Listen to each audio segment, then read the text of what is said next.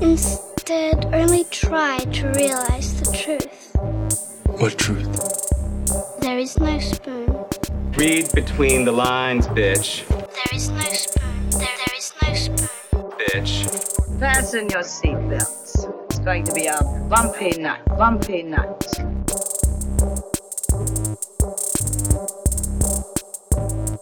Saludos amigas y amigos, yo soy Mario Alegre Femenías. Y yo soy Rosa Colón. Buenos días Rosa. Buenos días, Mario. En el episodio de hoy vamos a estar continuando con nuestra discusión de Neon Genesis Evangelion. Ya Yes. estamos en la recta final.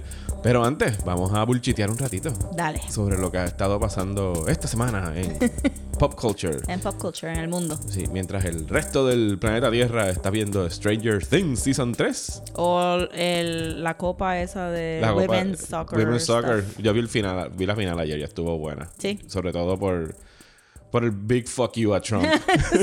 que fue la Eso es lo único que yo sé. No sé nada de sports. No sé quiénes son estas personas. No, Solamente sé que ella no quiere ir al White House. And rightly so. Exactamente. Eh, y estuvo muy bueno el juego. O sea, que acabó 2 a 0 a favor de Estados Unidos. Felicidades a las campeonas americanas, estadounidenses, no digamos americanas. Uh, Sí, estadounidense. Pero mientras el resto del mundo estaba preocupado con esas cosas, Rosy y yo no estábamos viendo Stranger No, Things Season estamos. 3. No lo esperen que vaya a pasar. Aunque me han dicho que está mejor que el Season 2, pero Sí, tengo curiosidad. tengo que ver otras cosas primero. Pero entonces tengo que ver el Season 2. No, me dijeron que no. Skip it. Puedo ver I'm un- gonna skip it. Yo voy a ver un recap en YouTube y voy a empezar a ver este season en algún momento. Me dijeron ver Season 3, no veas el Season 2. Skip it. Ve el recap al principio y ya está. Ok, pues yo he estado viendo, yo, Mario Alegre Femenías, por culpa de la persona aquí frente a mí, Yes. Rosa Colón, he estado viendo una serie llamada Supergirl. Supergirl. Posiblemente han escuchado hablar de ella. Es la Yes. prima de Superman. Sí. La transmiten en el CW. ¿En qué season fue que cambió para el CW? En el segundo. Eh, inmediatamente del primero al segundo lo cambiaron. Sí, CBS se dio cuenta. Oh my god, estoy bien caro. Vamos a mandárselo al CW. Vamos a mandárselo al CW. Pues ustedes saben que Rosa aquí es la propulsora de todas las series CW. The best. y la vi la semana pasada gritando a los cuatro vientos, los cuatro vientos siendo su wall de Facebook, que porque Supergirl era la mejor serie y la serie más política en televisión ahora mismo. De verdad que sí. Y pues le di chance. Empecé a verla. Y como quien no quiere la cosa, ya vi tres episodios. y tengo que darle la razón que está muy políticamente cargada para hacer un show del CW. Y me llamó mucho la atención cómo incorporan todo lo que está pasando actualmente, no solo en Estados Unidos, digo, específicamente en Estados Sí, Unidos. es pues. bien Estados Unidos. Es específicamente Estados Unidos. Porque aquí el enemigo de Supergirl es el alt-right. es la xenofobia y el odio a, a los ex- a los extranjeros y el odio a los refugiados. Y cómo uno le mete puños y le dispara rayos a eso, Rosa. Cómo uno pelea contra eso cuando no es I un- know. No, no, no. Es que, miren, Supergirl siempre ha sido un poquito político. Siempre. En, en el cómic y todo. Eh, mm, No no, en el cómic. Ah, la- serie, En la la serie, serie, sí. ok. En la serie de televisión siempre se han tirado algunas cositas como, pues, pues que Supergirl tiene ciertos privileges por ser blanca, por ser linda, por ser un alien. ¿Qué pasa? Y desde el Season 2 estaban building up esta idea de que hay más aliens en la Tierra, pero que estaban escondidos. Fue como que un poquito ese... eh, como que los X-Men kind of a storyline de, oh, van a salir de, la, de los shadows y la gente los tiene que aceptar. Pero el Season 3 estaba medio flojito, se fueron con la historia de Rain, que era media popular en los cómics, pero para mí como que no me, no me llamó mucho la atención. Y yo, oh, ok, ok. Introdujeron el Legion of Superheroes, que está cool. Introdujeron el storyline de, de Martian Manhunter con su papá, que estuvo bello. Pero el Season 3 estuvo medio flojo. So yo empecé a ver el Season 4 como que después de Legends, como que pues vamos a verlo porque este es el que... Y de momento empezó. Y eso arrancó como que dijeron, espérate, no. No. Este, ahora vamos a decir lo que queremos decir. Y cada, cada episodio se fue, fue, it keeps building up, it keeps building up, porque son 20, 22 episodios. 22 episodios. Y tú piensas, no hay manera que esto llegue hasta el final. Llega hasta el final. And it all makes sense. Y la manera que lo resuelven fue como que, ¿what? A mí me gustó un montón. A mí me gustó un montón. Pero cierra el season, temáticamente cierra, entonces no se queda Sí, porque si puedo, estos spoilers, pero no spoilers para la historia. Ok. Porque el, el, el plot del próximo season es como un after the credit scene. Ok. Y son dos. Eh, el- estoy súper pompeada para el próximo season porque el malo es Leviathan. Ok, no tengo idea quién es ese. Es un malo de Batman. Es, Le- es Legion. Es everybody's Leviathan. Este, y yo lo yo vi ese malo en Batman Incorporated. Oh, ok, ya sé. So, estoy súper pompeada para eso. Y porque el próximo crossover del CW es Crisis on Infinite Earths. Y en los after the credit scenes de todos los seasons se han introducido al Monitor. Y pues como que sale el Monitor aquí también. Y es como que, oh my God, ¿qué va a pasar en Crisis? Porque obviamente la- una de las cosas más icónicas que pasa en Crisis on, on Infinite Earths es que Supergirl se muere. Oh, oh, ok. So estoy como que, oh, ¿qué va a pasar ahora? Porque si está Leviathan, que es como que algo también que... Porque Supergirl usualmente es bien punch 'em y ya está. Pues ahora con esto como que la están poniendo contra malos que son un poquito más... Que tiene que pensar un poco más. Leviathan no va a ser simplemente de punching y ya está. Y para colmo va a tener que bregar con Crisis. O el próximo season va a estar súper explotado. Pero sí, para mí fue como una bofeta en la cara, cómo te confrontan con todo, porque imagínate, aquí hay personajes gritando Earth First. Earth first. Earth First, porque están, toda la gente está, la trama de la, bueno, por lo menos los tres episodios que he visto hasta ahora, giran en torno a que los estadounidenses están odiando a todos los extraterrestres que llegaron a la Tierra, entiendo que en los pasados seasons. En los pasados seasons y en general, como que la Tierra siempre ha sido un hub. Ok, entonces ellos tienen que verse obligados a camuflajear sus rostros a través de estos, estas cosas digi- digitales. In, in, enhance, no, este... Image enhancers o algo, así. Algo que les cambian sus rostros para que se vean humanos. Tecnología del X-Corp. Ajá. Y pues tienes todos estos villanos que lo que están tratando de hacer es eso, dividir al país y aprovecharse del, del terror y el, y el, ¿cómo se dice? Instigar el miedo en la sociedad. Y Supergirl dentro de todo esto, por lo menos en estos episodios que estado viendo ahora, empieza como que un poco ingenua. Como que no, este mundo va a ser mejor y es todo porque sí, Supergirl porque tú eres blanca y, y bonita y todo el mundo te quiere y fantástico. Sí, que yo creo que fue el segundo episodio que Martian Manhunter le está diciendo como que, mira, yo creo que esto fue un hate crime. Y ella, Nah. no. Sí, ese, fue el segundo episodio. Sí. Y ella, no, una coincidencia. Y uno, Supergirl. Yo siempre le he sacado un poquito el cuerpo a las series de DC porque son bien cheesy. Pero fíjate, esta no la he encontrado cheesy hasta ahora, fuera de dos personajes que ya te mencioné cuáles eran. Sí. Que son los dos principales antagonistas hasta ahora. que Y son- yo creo que tienen, yo, tiene un propósito. Pero sí, so, eh, vas a ver cheesy, vas a ver un poquito de preachiness, vas a ver tu big speech con el emotional music behind it, pero that's kind of part of the fun. Sí, no, no. Y está bien comic booky. Bien comic booky. Y, y me gusta el hecho de que se siente bien... Superman era de Christopher Reeve, el bien Boy Scout. O sea, es como que ella siempre está tratando, tratando de ver el bien... Mientras el resto del mundo se está cayendo en canto. Ah, full, full. Esto es bien el espíritu de, de los Richard Donner movies. Este, y luego vas a ver más de eso. Ok, ok. A ver más de eso, porque está brutal. Pero me gusta porque eh, la hermana de Supergirl es gay. Tiene un personaje trans. Sí, eso Jimmy me. Olsen es negro. Yo tuve que buscar info porque dije, ok, están diciendo que es trans, pero es de verdad una actriz trans. Sí, tuve es que de entrar a verdad, de Google. verdad una Y fue como que un big whoop whoop cuando la castearon Ajá. porque era prim- el primer superhero trans character cast ever. Y Hola Marvel. I know, es como que están tan atrás. Y, le- y, y que sea trans es, es importante para la historia. No es un stunt casting de pues pusimos a alguien trans y después vamos a ignorar completamente ese background.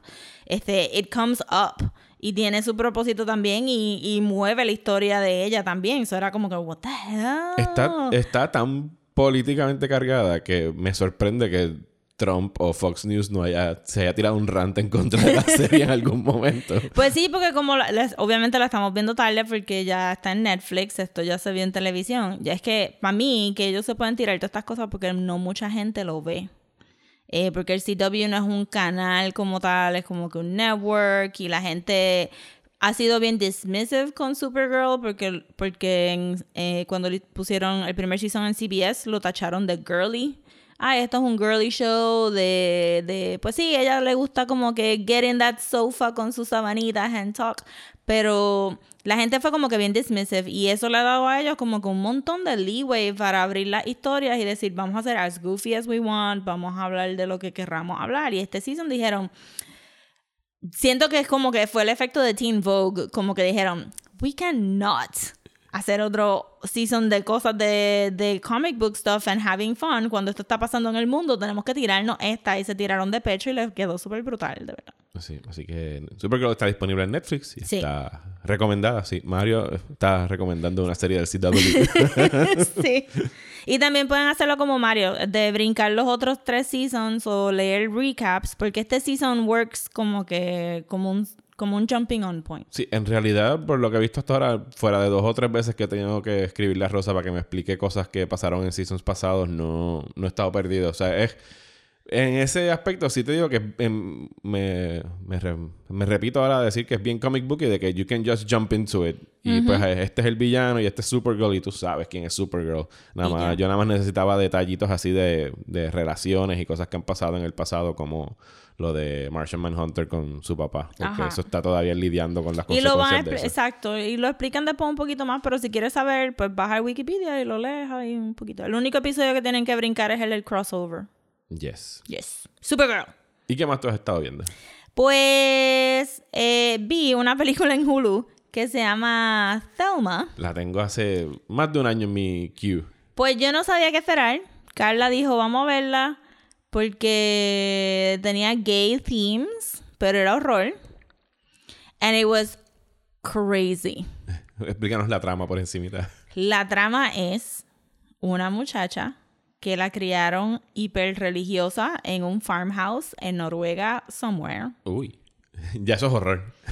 Y como que va a la universidad y se encuentra, y esto es un poquito de spoilers, I guess, porque no hay manera de. Se encuentra que tiene la habilidad de manifestar lo que ella quiere o no quiere y hacerlo físico. So, si ella no quiere algo, pues eso se desaparece, Deja de existir. deja de existir. Como por decir, yo no, no me gustan la mayonesa y la mayonesa desaparece del Desaparece del mundo. Nadie se recuerda de la mayonesa, stuff like that. Pero ella no sabe que tiene esta habilidad. mundo. ella, ella tuvo un crossover en la película esa de Yesterday de los Beatles. Sí. Ella no le gustaban como, los no me Beatles. gustan los Beatles. Puf. No more Beatles. Como, como Scarlett, este witch en, en House of M. Y, exacto, pero entonces es como que it's very Norwegian. Entonces ella se, se ve atraída a esta muchacha y obviamente pues estos repressed feelings empiezan a salir, hay mucho dreamlike imagery, hay mucho slow burn, los efectos especiales son few and far between, pero ex- súper bien hechos, como que high quality. Pero este como que, what am I watching? What's going on here? Y pues se acaba, se acaba super cool. No sé si tú has visto una película francesa que se llama Raw. Raw- Es la de los zombies. No, no es zombie, es una... El, el póster es una muchacha como que sangrando Ajá, por una la boca. muchacha. Same thing. Hay como que este new genre of movies donde estos thin waif white women tienen habilidades o curses o whatever, van a la universidad, es bien importante que estén en una universidad. Y, y entonces al, al mingle con el, con el general population, horror ensues. Sí, mala mía, no, eh, no- no era zombie, son caníbales en Raw. Son caníbales. Ujú. Sí, yo la vi. Y lo mismo, como que sexualness y bla, bla. Pues imagínate que Thelma va a la misma universidad que la ok, ok. Es exactamente lo mismo. Se estuvo cool. Y este, pero es un slow, es un slow burn. Me tardé dos, dos noches en verla. Y está en Hulu. Está en Hulu. Ok, pues ahí tienen una recomendación Creo de que Rosa. Raw también está en Hulu. Raw ha estado por todos lados. Raw yo la he visto en Amazon, estuvo en Netflix, Netflix. no sé dónde está ahora mismo, pero son de esas películas que tienen en constante rotación que quitan y ponen de las Sí, son plataformas. como que artsy European horror. Sí. Son recomendadas. Bueno, ¿y qué más? ¿Qué más hemos estado pasando en el mundo de pop culture? Bueno, el, el gran tema de conversación fue la semana pasada el que, Rosa, Ariel va a ser negra. Oh my God. Ariel va a ser negra y el mundo se va a caer. El mundo, pero el mundo no se ha caído todavía porque la gente está reaccionando como que. Creo que ha, ha habido Dogs motines. and cats Sí. sleeping together. Hay un marshmallow man caminando por. Nueva Seguro hay York. 25 peticiones online. Oh my God. La gente se está arrancando los pelos por la esquina. Gente, Ariel down. puede ser negra. Exacto, como que no entiendo cuál es el follón. Primero que las películas de live action de Disney no son ni tan buenas como para sacar tantas pasiones para afuera. sí, hasta ahora yo diría que la mejorcita ha sido Jungle Book. Y ya, las demás son. Ah, mira, esto que conozco en live action. Y ya. Y ya. De verdad que ninguna me ha llamado la atención, como te había mencionado. Nada más he visto Maleficent. Bueno, nos llamó la atención, ya que estamos hablando de princesas de. Disney, el trailer de Mulan Sí, salió Mulan este fin de semana. brutal. Y Mulan parece una película de verdad. De verdad. O sea, no es un refrito de la película de muñequitos que te gusta. Aquí Ajá. la tenemos otra vez en live action, nada más para, para extender nuestro copyright sobre Sí. estas propiedades. Esto de Disney me ha enseñado dos cosas. People be racist. todavía. Y segundo, a la gente le gusta su orientalist exotic, exoticness porque estaba leyendo Twitter an- anoche y, y la gente hablando de, de Mulan. Y pues, mira, sí, a mí también me gustó la película de animación de Mulan, pero o sea, es una versión americanizada de lo que ellos piensan que es China y eso. So, surprise, surprise, los chinos no les encanta Mulan y la gente está como que, no, ¿cómo va a ser? Y es como que, pues como si hubieras visto una película de puertorriqueños donde están comiendo tostones todo el tiempo y qué sé yo, y no sé, como que de momento hizo sentido como que, of course, Chinese people don't like Mulan. Y me imagino que ellos deben estar apostando a que esta versión de Mulan más eh, Crouching Tiger, Hidden Dragon, porque no va a haber música, no, No. no. hay ningún, no, no sale Mushu. No va a salir mucho, mucho. Aparentemente es uno de los elementos kid que ellos encontraron bien ofensivos de Pero Mulan. hello. I mean, of course. I mean, of course. Pero, ¿sabes? Como que... Sí, nos cae Like, bien Eddie Murphy. deal breaker. Y Mushu a mí me da risa, pero yo puedo entender como allá es como que, eh, no, no, no. Sí, de- del diseño para abajo, como que deal breaker all the way through. Aparentemente va a ser un Phoenix. Yo creo que me puse a buscar el casting, ni siquiera sale el personaje de, de Liu Shang. El, No, esa es otra cosa que se quitaron. el Love Interest no existe. El Love Interest o lo van a reemplazar con otro Love Interest. No les encantó Shang porque la gente ya lo identificó como bisexual porque le estaba eh, atraído a Ping, if you will. Fíjate, no, no, no me enteré de ese tema de Pues conversación. es que tienes que entrar como que a Deep Twitter, a Deep Esto es fanfiction de Mulan. Eh, esto es eh, el bisexual community, este, como que Apropiándose apropiándose de Liu Shang. Porque como se estaba atraído a Ping, como que le daba un poquito, ve, entonces Ah, Sí, Mulan ahora, que, de ahora que esto- recordé que Mulan era Ping. en- Exacto, exacto. ¿Tú te recuerdas cuando en Futurama hicieron este mismo storyline cuando Lila se fue al army para Ajá. proteger a y que Saf Brannigan no podía bregar con sus conflicted feelings contra, ¿verdad? Este, pues lo mismo, pero sutil en Mulan. Así que para evitar tener que pisar esa trampa, dijeron, Ajá, dijeron, no. Shang. Entonces, este, Chinese people do not like gay people. Take it out, take it out. Y supuestamente van a poner otra persona. We want that Chinese money en la taquilla. Que sí que. Chacho. Sí, eso fue este, exacto. Eh, people be racist. Sí, volviendo al tema de Ariel.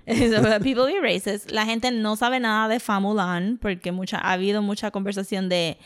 Pero, ¿por qué ellos se encuentran esto ofensivo? Es como que, porque eso no era la historia. Y la otra cosa que he visto queja de esta película es un chorro de gente acusando a otras personas de que piensan que Disney está haciendo todo esto porque tienen un corporate heart y no es por chavo. Y es como que, no entiendo esto. Tú puedes celebrar la diversidad de una película como The Little Mermaid y saber que te están tratando de sacar los chavos. Es Y- como que... Y le van a sacar los chavos no matter what. Porque no sé si se han enterado, pero en los últimos años películas como Black Panther y otras que han tenido eh, Us, Get Out, películas con casts negros, mayor- mayoritariamente negros, han hecho muy buen dinero en la taquilla. Así que, ¿no te gusta Ariel Negra? No la veas. sí, bien brutal. I mean, de, ¿quién tendría la data para eso? For, for reals, este, Disney sabría si es Disney un sa- good move o no. Disney So, sabe lo que está haciendo y a todos Ajá. los que están por ahí berrincheando, y sorry, pero es un berrinche. Es súper una pataletería. de que Mulan no se ve como el original. Mira, el original viene de un cuento y who cares? Esto es una adaptación. O sea, tú puedes adaptarlo y el color de piel de Ariel no tiene nada que ver. No, y que eh, y, y es como con Revolut porque la gente está tratando de irse como si The Little Mermaid fuera historical. It is not. Es, eh, es como que. I mean, la idea de que Hans Christian Andersen no estuviera influenciado de ninguna de las culturas que colonizaron los europeos durante ese tiempo es hilarious. Ah, y a los que tienen los argumentos de que, ah, sí, pero si ponen a Black Panther blanco, todo el mundo grita. Oh my god, no, eso es como que, ok, esos son otros 20 pesos. Porque, este, o sea, hay systemic racism en Hollywood, pero tú no puedes decir como que, diablo, ¿cuántas películas hay que salieron personajes blancos en el año? Pues obviamente son la mayoría. Y tú decir como que, pues es lo mismo que hacer a Black Panther blanco. No, porque Black Panther es de, uno. los, de los pocos personajes. Es literalmente uno. Ninguno de los otros personajes afroamericanos tienen su propio lead. Por eso es que tú puedes hacer a Johnny Storm negro y el mundo no se va a Ah, caer. el mundo no se va a acabar. La película puede ser malísima porque lo es. Porque lo era, pero era por culpa del libreto y el casting de Mr. Fantastic. Let's face it. Ay, por cierto, a los que también están por ahí tirando... eh, me tiraron dos memes esta semana. Ajá. Uno fue el de... eh, la misma excusa, pero con, ah, y si The Princess of the Frog cambian a Tiana o... Es lo mismo. Diana, eh, no, fíjate, ahí ni siquiera es lo mismo porque la historia original de Princess of the Frog, she is white. She is white, pero lo no hiciste como que, exacto, tampoco No se cayó. nada. Pero obviamente lo hicieron en New Orleans, hicieron todo este big deal para tratar de meterle como que un poquito de cultural significance a la última. Los que están gritando son los mismos que fueron a darle millones y millones de dólares a Jason Momoa como Aquaman. Un mixed race actor que no Y era cuidado, porque tú sabes que azules. pataletearon también. Lo que pasa que como él es tan guapo, pues entonces se, se le olvidó un Tuvieron que poquito. callarse la boca. se le olvidó un poquito. Pero son esta gente que está pataleteando por Ariel son personas que no han visto la película desde que tenían 10 años, que no no compraron los Blu-rays, no compr- no compraron el merch de la princesa, como que you are not this is not for you anymore. You grew up. Ya, váyanse para su esquina y dejen que los nenes chiquitos crezcan con otra Little Mermaid. Y anyway, anyway, ¿tú sabes lo que va a pasar después de que salga esa película? ¡Nada! ¡Nada! Absolutamente nada. Va a seguir siendo racista Hollywood. Van a decir, bueno, ya tenemos Black Little Mermaid, so ahora tenemos que hacer 50 películas de las princesas blancas porque... Las minorías van a seguir siendo minorías las en minorías, Hollywood. Como que nada va a cambiar. Dejen que la pobre nena como que cobre y que cante en, en la película y ya está. Y al fin y al cabo es un remake live action de Disney. Choose your fights, Oh people. my God. De tantas otras cosas. Mientras tanto, el de Green Book ganó un Oscar. Nobody cares. Alguien fue, yo creo que me mandaron una foto de que decía el, el logo de The Lion King arriba y abajo aparecía un lama o algo así. Y yo le dije, tú me estás queriendo, tú estás sugiriendo que las personas negras son otra especie distinta a las blancas. Yo no sé ni qué está mal. La gente se ha ido como que en un viaje. Yo no tenido a nadie en mi Facebook que haya puesto un status quejándose. Pero sí he tenido gente quejándose de la gente racista. Ujú. So, todos los, todos los statuses que yo veo que tiene 30 comments o más, pues entro y leo los comments porque I have to see. Porque ahí sabes que los vas a encontrar. exacto. Entonces había una, leí un comment de una persona que dijo que estaba traumatizada. Le, le jodieron la semana. Traumatizada. No, le jodieron la vida. Como que la vida. Y ella estaba que no podía, que no, que, que la sirenita era este, blanca, pelirroja. bla, bla, lo- bla. lo- eh, tú sabes que las mujeres negras no pueden tener pelo rojo, ¿verdad, Rosa? Claro que no. No. O sea, eso no es como que genetics no tiene nada que ver. No es como que una de la- las personas más bonitas del universo todas tienen pelo rojo, regardless of skin tone. I mean, for God's sakes.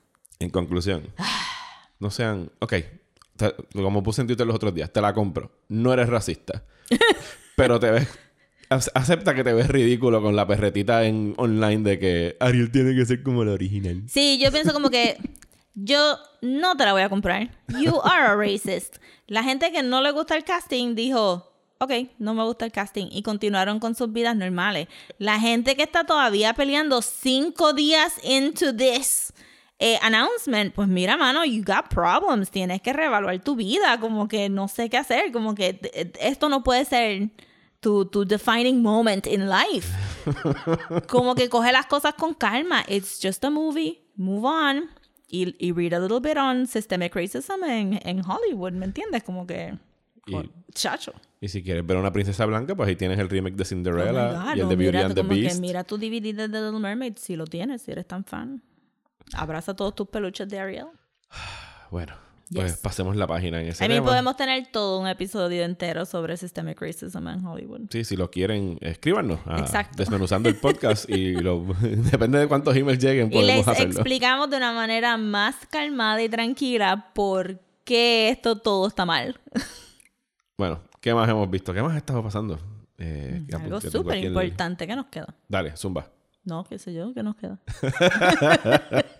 Eh, hablamos de Disney, hablamos de Supergirl. Ah, salió el anuncio de que van a hacer una serie nueva de Sí, Akira. exacto. Katsuhiro Otomo, el creador del manga de Akira y el director de la película de Akira de 1988. Sí, es 88. Eh, anunció que van a hacer una serie, Sunrise. El estudio Sunrise va a estar haciendo una serie animada de Akira.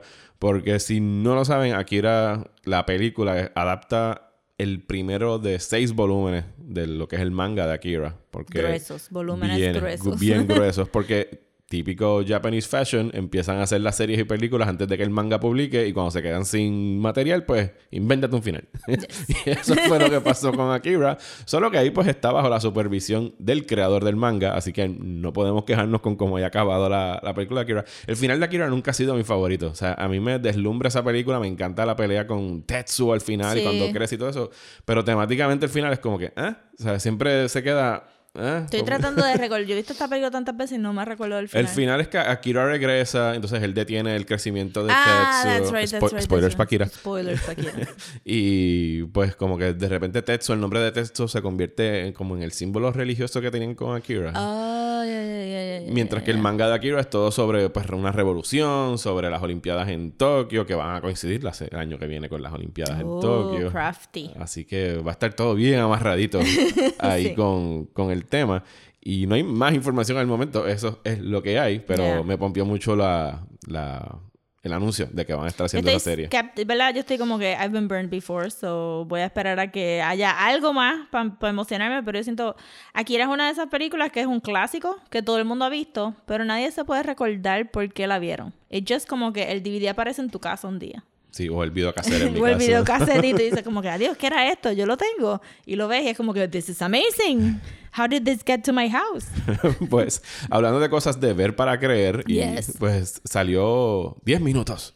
Y esto es pertinente a lo que vamos a estar hablando hoy. insane minutes. 10 minutos de Evangelion 4.2 plus Hay muchos 1. No, es 3.33 más 1. Pero es la cuarta película. Hideaki Anno es un troll. el creador de Evangelion es un troll. Y a él le encantan estos títulos súper rebuscados, como podrán haber escuchado en nuestras conversaciones de Chacho, Evangelion. Y lo que espera, porque dejen lo que van a escuchar ahorita. y el que están en la- las películas del rebuild de Evangelion, la cuarta y última película. Estoy haciendo air quotes para última, porque uno nunca sabe con este tipo No parecería. Lanzaron, hicieron un evento internacional el pasado creo que fue viernes en diferentes países, lo hicieron creo que fue en Argentina, París, eh, Los Ángeles, hubo como cuatro o cinco ciudades que proyectaron en, en un cine los primeros 10 minutos de la cuarta película de este rebuild de Evan- Evangelion. Para los que no tienen idea de lo que estamos hablando, hace ya más de 10 o 12 años, Hideaki Anno empezó a rehacer Evangelion con un presupuesto mayor, una animación espectacular, contrario a lo que tenía para trabajar en la serie original de Evangelion, eh, y está rehaciendo la serie en película. Rebuilding it. Rebuilding it. La primera película es bien estándar. Es el. Es un. Están rehaciendo toda la trama de Evangelion inicial hasta una de las primeras peleas con uno de los Angels. Y ya de la segunda para abajo eh, empiezan a tripear en típico Evangelion fashion. y empieza a, a reconstruirla y a reinventarse la serie y qué es lo que ocurre con el Second Impact y el Third Impact, y etcétera, etcétera. No vamos a caer en spoilers, pero este footage. Lo que enseñaba es. ¿Qué carajo A enseñaba? lot. Lo- eh, estaban en París y la Torre Eiffel era como que este hub de donde iban a tener que ir a sacar unas piezas de Evangelions. Y hay una piloto que creo que... el- que- Eso, sí, porque empezamos con un shot de abajo del Eiffel Tower. Ajá. Pero después salen un zafacón de barcos que están flotando en el... Eso lo vas, a, lo vas a entender cuando veas la tercera. Ok. Porque en la tercera película, spoilers por la tercera, ya ha pasado el Third Impact. Y entonces Nerve es el villano, siempre lo fue. Pero Sí. eh, Misato y todos los que estaban allá adentro hicieron esta facción que están peleando en contra de Gendo y Nerve. y, Mis- y como ya ahora todo el mundo es un Red Sea, o la mayoría de él tras los eventos del Third Impact, pues ellos, sus headquarters son un, un- ¿cómo se dice? Una flota de barcos que Sí. pueden volar y cosas así. Sí, exacto, que eran como que aircraft. Pero entonces era como que, ok, so el Red Sea es por encima de todo. Sí, están por encima de todo, porque ellos están, mm, no sé. O no sé. Era una cosa. Anyway. Se ve precioso. La Se ve animación está brutal. Este, había muchas personitas clicking and clacking en estaba, computadora. estaba Maya, la, la amiguita de Ritsuko. Estaba Exacto. Ritsuko que no la reconocí hasta el final, pero... de- Ah, exacto. Yo pensé, ese es Ritsuko, pero después dije, is it though? I'm confused. Y están buscando piezas, creo que para reconstruir el Evangelion 2, es lo que dicen al final del, del Mm, ¿Qué pietaje. hace sentido? Sí, porque el Evangelion 2 creo que lo destruyen. No me acuerdo que está piloteando. No, Asuka está usando. No, en la tercera película Asuka está usando el Evangelion 0. Así que parece que pudieron. Olvídense. La cosa es que llegan un montón de Evas que parecen como con una columnita de pajaritos o, o como una columna vertebral. Sí. Y de momento la cámara se fue insane. Yo me imagino que la gente, para la gente vomitó en el cine, porque eso fue gyroscopy, para arriba y para abajo, whatever, whatever, y era como que, what the fuck is going on? y la pilota estaba como que super confident, pero estaba como que guiando un carro. Porque el guía era como que, you know, ahí- no, no sé, estas películas están crazy. Están crazy y las vamos a las vamos a reseñar. Vamos a Sí, hablar de estas películas committing to that. una vez salga la cuarta y esté disponible en este lado del mundo. Vamos a volver a Evangelion y vamos a hablar de las cuatro películas del rebuild en- Yes. aquí en Desmenuzando. Y hablando de Evangelion, Oh my goodness.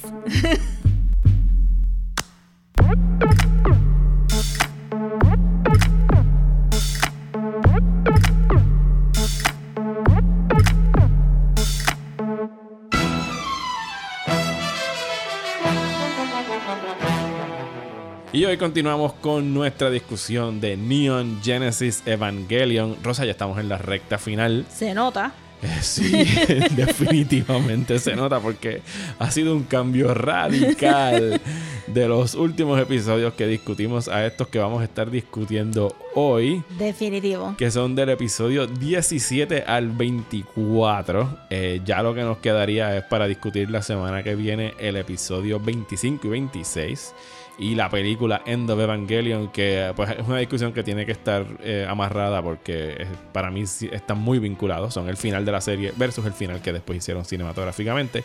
Pero antes de llegar a ese final, tenemos todo... Tenemos que pasar por todo esto. Este preámbulo súper deprimente de los últimos episodios de Evangelion. que- Bien brutal. Que wow, ¿sabes? Aquí ya definitivamente pasa de... de Del Giant sí, Robot que, ajá, Series a... El subtext se convierte en text en extra, extra text. Sí, y es como que ya los robots, ¿qué? No, no hay robots. Eh, estos human things inventados por el hombre, frutos del abuso y la tortura y la muerte. Es horrible, es horrible. Ok, Y kind of funny a la misma vez. sí. Tiene sus también lo momentos, puede tiene ser. sus momentos. Pero que las risas son menos. Como No, eh, sí, los, los sure. últimos episodios yo habíamos dicho que se ponían un poquito más convencionales en términos de pelear con el monstruo de la semana. Eh, aquí es como que no, ahora los monstruos son los personajes principales. Exacto. y olvídate de los angels son Los angels están ahí, pero no están ahí. Los- ellos están ahí para enseñarnos cuál monstruosos puede ser el ser humano. Bien brutal. Episodio número 17. Se llama Ajá. Fourth Children, en plural, y The Fourth Qualified Individual. Accurate. Esto es justamente, justamente después del último episodio que vimos donde Shinji se queda atrapado por un tiempo dentro del último Angel. Eh, que le empieza a hacer como este psicoanálisis. Los angels son medio freudianos. eh, les gusta Sí. como que atacar psicológicamente a las personas y restregarles en Les la cara. gusta desmenuzar a las personas. Les gusta desmenuzarlos. Wow, mira todas las Viste, conexiones viste. ahí. Misato arranca este episodio negándose a que interroguen a Shinji tras el incidente. Lo tienen bien guardadito para que no digan nada sobre lo que pasó adentro de este Angel que ellos especulan en Nerve que es la primera señal de que el Angel está tratando de comunicarse con Sí, de crear alguien, contact. de crear un contacto. Es también el episodio ocurre donde la base que estaban estableciendo en Nerve en Estados Unidos no explota, desaparece. Desaparece. Es la, la explicación que dan con el Evangelion que estaban construyendo allá y, eh, y más importante el S2 Engine, el S2 Engine, Sí. eh, que describen como esta cosa, no la describen plenamente hasta más adelante en la serie, pero en esencia es algo que le permitiría a un Evangelion no tener que estar conectado a una fuente de energía. Exacto, que es bien importante porque hasta ahora la única limitación que han enseñado de los Evangelions es que tienen que estar conectados por un landline. Exactamente. Entre las especulaciones que dan es que pues eh, parece que esta base también fue tragada por un tipo de angel como el que atacó a Japón, que crea este mar negro donde la gente, las cosas se hunden y desaparecen allá adentro. Exacto. Es un agujero negro. Y Eh, por ahí se va el EVA 3, pero el EVA 4 está de camino a está Japón. de camino. a Japón. eh, y aquí descubrimos que Rei Ayanami es eh, la base para el Dummy Plug System. Exacto. Que es este plug, igual que el plug donde in- in- introducen a los pilotos al Evangelion para que corran, pues es esta versión como de inteligencia artificial para que los Evangelions puedan moverse sin que tengan un piloto adentro. Y están empezando a probar este Bueno, dummy ok, plug. técnicamente sabemos que Ray es el dummy plug. ¿Aquí, de verdad? ¿O era en el próximo episodio, en el Rey 3 episodio? Eh, lo dicen. Bueno, lo, que pasa es que aquí le enseñan conectada a la cosa esta que es como un Sí, cerebro gigante. porque Ritsuko está jangueando con Los Gendo. otros personajes se enteran después de que es Rey, Right, right, pero right, aquí ya lo introducen por lo menos al espectador. Sí. Que lo habíamos visto antes, pero Gendo está el personaje que tú dices, pues sí, él tendría un cerebro bien grande hecho de tubos y pondría a Rey adentro de ese tubo, porque why not es Gendo. Exactamente. Y entre las explicaciones que da Ritsuko es que es imposible reproducir la mente y el alma humana, pero mientras el Evangelion crea que hay un piloto allá adentro, el Evangelion va a funcionar. Exacto, Porque- que es lo que ellos quieren hacer, porque no pueden estar dependiendo de 12 o 15 year old children. Exactamente. Eh, los candidatos aquí ya se nos revelan algo que tú habías insinuado de que sí fueron agrupados en esta escuela donde está Shinji. Y a mí se me ha olvidado esto full. Aquí ya lo dicen claramente de que sí. Todos estos niños que están estudiando con Shinji en algún momento fueron considerados para ser pilotos de los Evangelions. y el, el opening credit te lo chotea un poquito porque este, la nena de los moñitos marra, eh, Hikari se llama ella. Hikari, sale en el opening credit y tú estás como que, Sí, ella no "Why? tiene Ella gran no tiene importancia en nada". la serie. Exactamente. Shinji recibe palabras de... Perdón, Rey recibe palabras de agradecimiento por primera vez en su vida y no sabe cómo reaccionar. No sabe. y no tiene idea de lo que significa arigato o thank you. Eh, y se queda como que en shock. Eh, y también tenemos revelaciones de parte de Kaji, que es nuestro double agent favorito, Exacto. diciendo que el, este eh, supuesto Marduk Institute no existe y que es Nerve el que está detrás de todo esto, pulling the strings para meter a los niños en la escuela de Shinji. O sea, para tener a todos los niños, porque el momento que un niño deja de, de ser viable, pues entonces lo pueden reemplazar.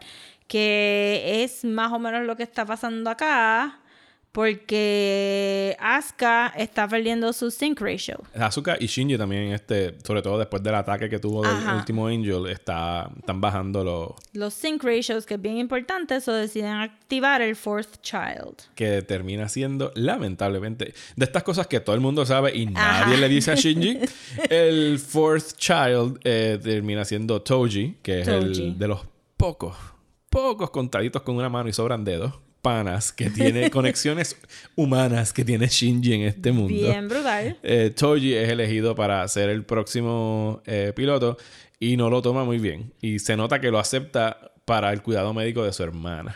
Que entonces haría que Toji es la primera persona que está siendo piloto de Evangelion en este para ayudar a otra persona. Rey lo hace porque es su responsabilidad. Asuka la hace por, por Para, pride. no, sí, para ella misma, para satisfacerse ella Shinji misma. quiere la, este, el cariño de su padre. Y entonces aquí viene Toji y dice como que I'm gonna do it for my sister. Porque mi hermana todavía está herida de la pelea aquella que Shinji este, effed up. Y entonces, este, para que ella tenga mejor este medical treatment. Y eso ya sería el episodio 18 donde se empieza a revelar todo esto que se llama... Ambivalence o Selection of Life. No el mejor episodio de... de- el mejor título de los episodios de Evangelion. No. Ambivalence le cae muy bien. Y aquí es pues donde ya están trayendo el Evangelion a Japón. Y podemos hablar del diseño de ese Evangelion. Sí. Porque no puede ser que las personas deliberadamente cogieron ese color scheme y ese diseño. Porque, porque entonces alguien tenía que haber hablado con el diseñador de, ¿verdad? El, el, el diseñador gráfico. Y decirle, mira, lo hiciste un poquito evil. Bájale. Sí, Los otros son super colorful y de momento este como que El está evil. negro. El dark Evangelion. Es muy obvio.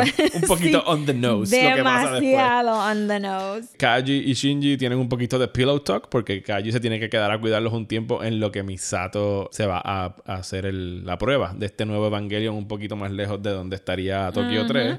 Y empiezan a sincerarse pues, sobre cosas que, pues, dudas y cosas que tiene Shinji, etcétera, etcétera. Eh, va a haber más pillow talk más adelante entre Misato y Kaji, que los volveremos a, a Yes. reabordar. Pero aquí pues Asuka obviamente todavía está súper clingy con Kaji y Kaji no le interesa en lo más mínimo. To his credit. Gracias, Kaji, por ser decente, por lo menos en este episodio. Sí. Porque tenemos más Kaji Problems más adelante otra vez. Sí. Pero Kaji es Kaji.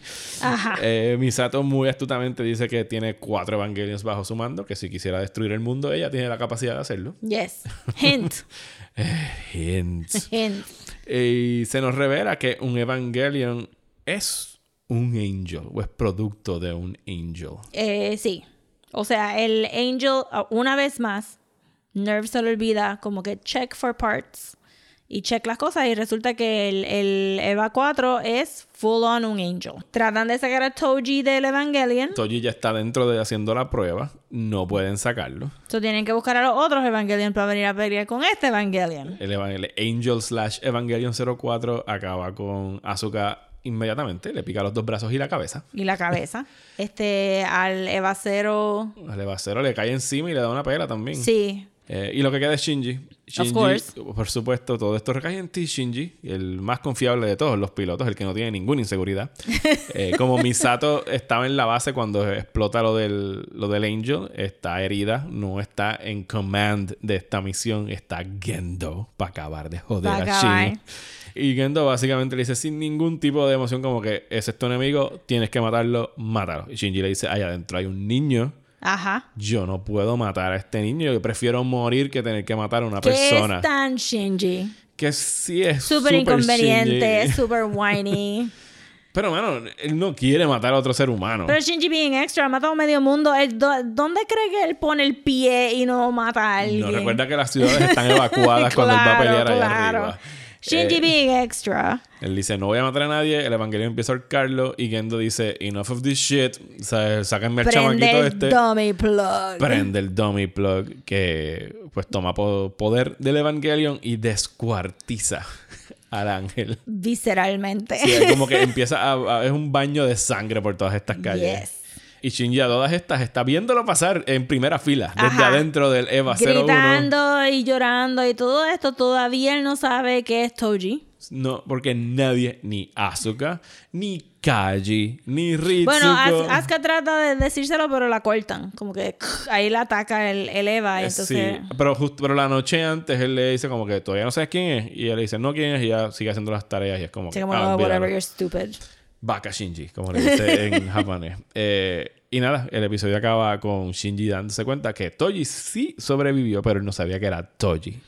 Y he just flips. Porque no puede ver el positive side to this, porque Toji is alive. Sí, pero, él lo que está Pero- pensando es que su papá, su, Que he should not be surprised. que después de que él recibió aquellas palabras de, The encouragement. de encouragement de hace dos o tres episodios, y él entendía que ya estaba teniendo a lo mejor un poquito de relación con su papá. No, no, no. Lo puso a matar directamente a uno de sus pocos y mejores panas en el mundo.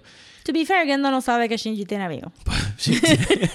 Gendo no sabe nada de Shinji. Gendo no sabe nada de Shinji. Absolutamente Eh, nada. pero sí, Shinji entonces es súper, súper, súper, súper, súper extra. Y esto es uno de los 10.000 deal breakers para Shinji en esta serie. Sí, es como que no, hasta aquí eh, toma posesión. Y es, pero sí, eso acaba el, el episodio eh, 18, llegamos al episodio 19, que se llama...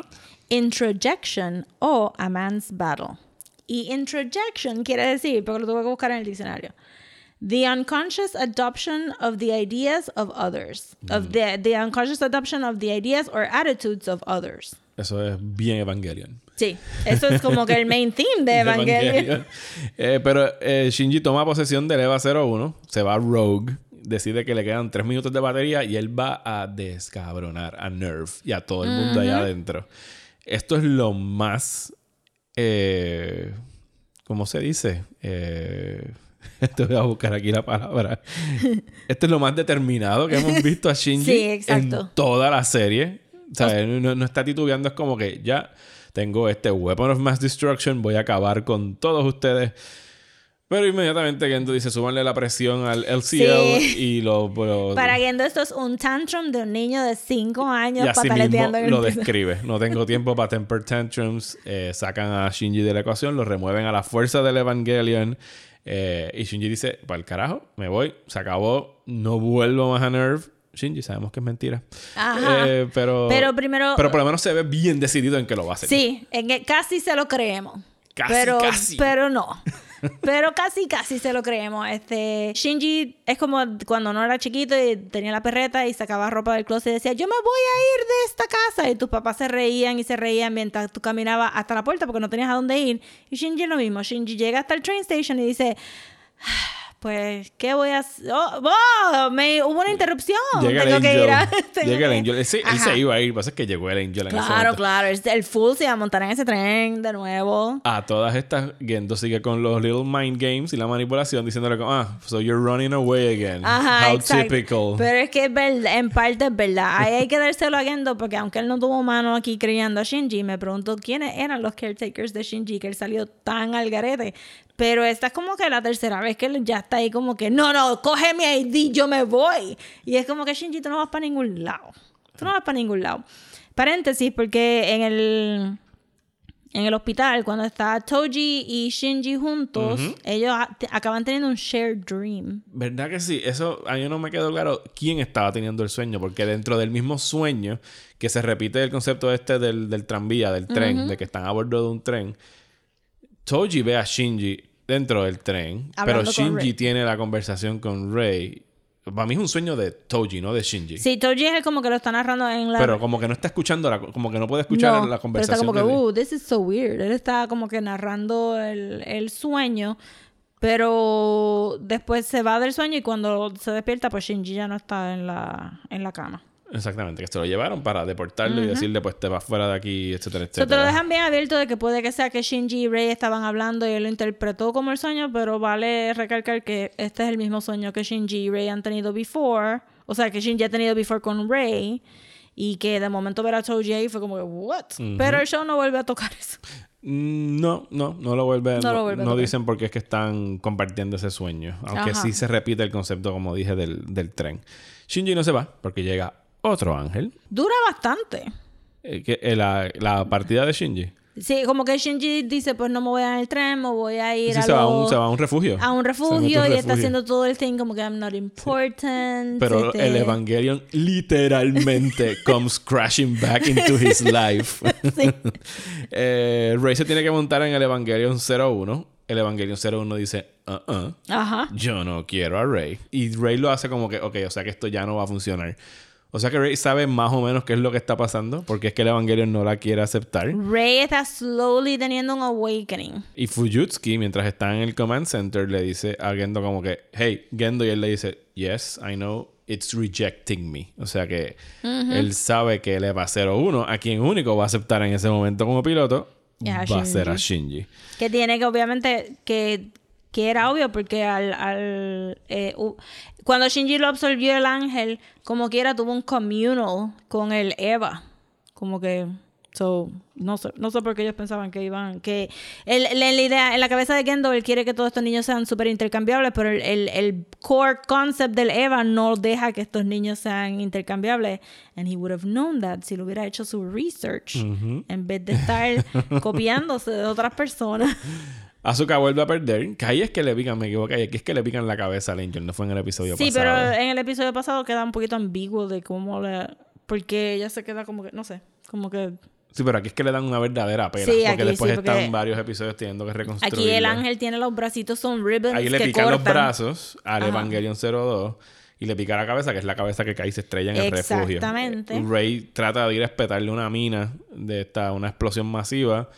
Y ella dice, no importa, I can be replaced. I can be replaced. Ella, ella está- está claro de que ella Sí. pues es reemplazable si muere ahí. Eh, cuando final, eh, Asuka vuelve a perder, no le ayuda para nada a su moral ni a su sentido de self-worth. Eh, y se menciona en cierto momento de que si el ángel, esta es la primera vez que se especifica cuál es el, el posible eh, resultado de que un angel llega hasta donde está Adam, allá abajo, y es que es el third El impact. third impact. Shinji regresa a Nerve. Dice, dame el maldito Evangelion ese que me voy a montar y voy a hacer esto otra vez. Y le da una senda vela al, al Angel mientras está controlándolo. Y esto sí es Sí. 100% Shinji. Sí. Que tiene esta escena bien cool donde el Angel, el Angel está casi entrando a donde está el Command Center y Shinji lo espeta y lo vuelven y lo, lo- le hacen Sí, un launch a lo- los dos allá arriba. Que fue como que un moment of, of brilliance para Shinji. Como que, ok, ahora súbanme para allá arriba. Y es como Misato, que, tírame. what? Shinji's being Shinji smart. ha aprendido algo en Sí. todos estos episodios. That's amazing. Eh, pero no le- dura mucho. No le dura mucho, porque como sabemos, el Evangelion tiene un límite de tiempo que puede ser utilizado. A todo el mundo se le olvida chequear el límite porque están tan como que enfocados en... si no lo En la ponen, lo enchufaron. Ajá. El Angel le empieza a dar eh, bien duro y le empieza a romper el core del centro del pecho a- al Evangelion. Donde técnicamente está el dummy. El dummy block llega hasta allá abajo, sí, porque se lo insertan por aquí, por algún sitio en la espalda. O sea que cuando lo. O sea, sí. la- el- el- Shinji parece que estaría como que en el en la base del cerebro, pero parece que llega Sí, porque cuando el dummy block lo atraviesa, como ese Ajá. dummy block es tan largo, pues sí quedaría más o menos por el pecho, si lo Pero fueras es a ver como que a lot. Sí. Okay. Like yo sé que lot. estás peleando con el diseño de Evangelion. sí, como que, what? Porque hace sentido que esté en el base del brain. Pero de momento como que el reveal es como que no, también está como que en el Sí, chest, cerca tiene del el- corazón. el brain and heart, brain Es- and heart. Es un core rojo que tiene. Metaphors. Eh, y cuando estaba pasando justo eso, que parece que van a acabar destruyendo el Evangelion, ¿qué ocurre? Lo mismo que vimos en el episodio 1 y en el episodio del... Sí, del- el otro, ¿cuál en era? el, creo que fue el 16, donde cuando se queda atrapado allá adentro, que el Evangelion toma poder, posesión, Berserker mode. Evangelion Berserk Mode. Y Reggaeton vez air horn.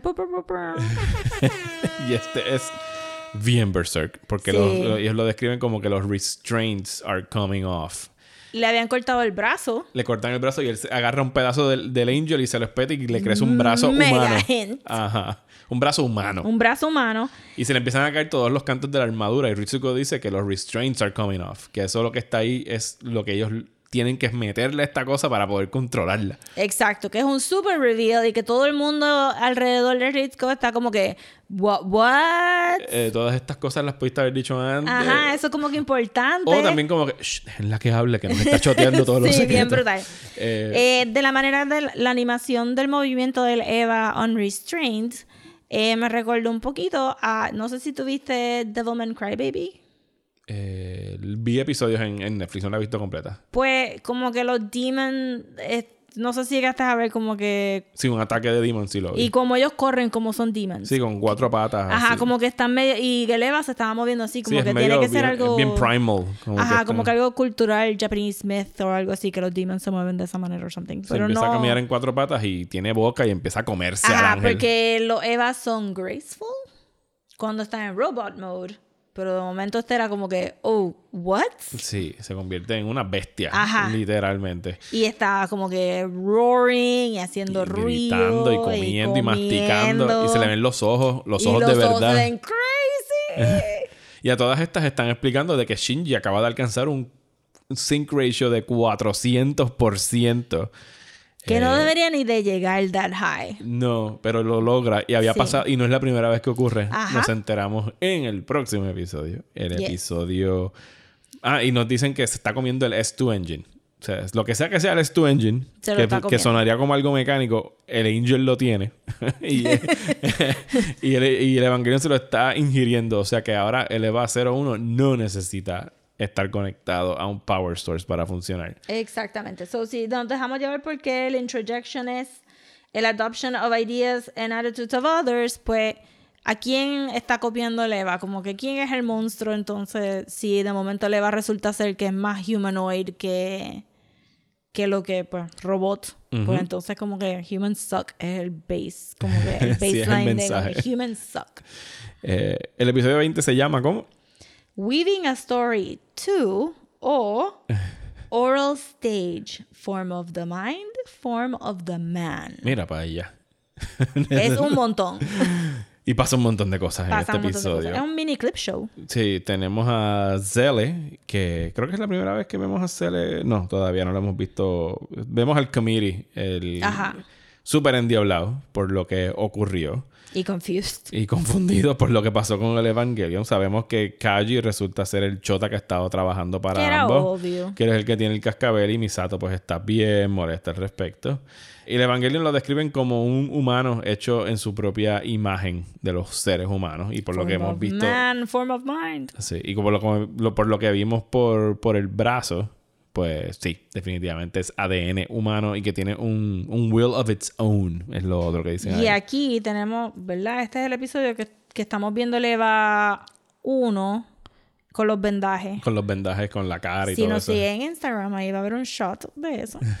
sí, porque se ve bien creepy. Se ve bien creepy. Este, usualmente a mí no me, o sea, uno de mis pet peeves de Attack on Titan es que los gigantes tienen como que flat teeth y están comiendo carne, so they should be sharp. Pero aquí no me molesta. Se ve tan weird esa sonrisa super jokerish del Eva con esos huge flat teeth. Y el ojo gigante. Y los ojos gigantes verdes como que... Y, y lo hacen de una manera de que... Porque todo esto... Ya estamos aquí full en los episodios que la animación es non-existent. Sí, tenemos Este- muchas cosas esotéricas y, Y- y repeticiones de tiros. y repeticiones y de tiros estáticos. Y, tiros estáticos. estáticos. So, aquí están hablando y lo único que estás viendo son las siluetas de Risco y de Misato y la cabeza esta, sí. ajá, súper inmensa, pero de momento tenemos un shot que la estamos viendo de lado y el ojo se ve igual. Eso es más creepy todavía, como que no importa dónde estás mirando, Es el el Eva te mismo está ojo. sí. So, se ve súper se ve súper weird. Asuka sigue frustrada con todo lo que pasó. Shinji se desapareció. Hay un plan para salvar a Shinji. Eh, Eh, bueno, no hemos dicho qué pasó con Shinji. bueno, Shinji desapareció y no hay- no- él no está dentro del LCL. Lo que queda es el, el traje. Exacto, pero él está ahí en el Quantum Field Science Science Talk. Así lo science, describen. science. Sí, dicen que Shinji Body is gone, pero que el LCL, que es el líquido adentro del de esto, es como un primitive soup, donde Ajá, están todos los ingredientes que componen a Shinji, incluyendo su alma. Ajá. Eh, y ellos están buscando una manera de sacarlo de ahí porque ya esto había pasado en él anteriormente, Ritsuko lo sabe, y hubo un proceso para tratar de extraer a esa persona que quedó ahí atrapada y fue un fracaso. Y lo que procede es un mes de ellos tratando de sacar a Shinji de ahí. de, de todos los preparativos para sacarlo de ahí. Eh, pero mientras todo esto está pasando, Shinji está tripeando adentro del, del Evangelion. Eh, siempre en esta posición fetal.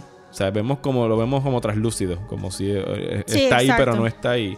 Y está teniendo todas estas conversaciones consigo mismo o con el Evangelion, donde empieza a identificar a qué, cuál es mi propósito, qué es lo que tengo que hacer, quién es mi enemigo. Mi enemigo, repiten mucho la palabra enemy, enemy, enemy. Y cuando Sí, dicen quién es, quién es mi enemy, quién sale, su padre. O sea, le Exacto, enseñan primero los salen angels, los Angels y después sale Gendo. bien grande Ajá. en un tiro donde sí, este es tu enemigo, es Y eh, tu también papá. hay como que hay texto Hay muchos textos, eh, casi siempre son, no se pueden identificar todos porque están en a las kanji millas. y los ponen a las millas y no todos los traducen. E incluso no importa si los veas en japonés o en inglés, no los traducen todos.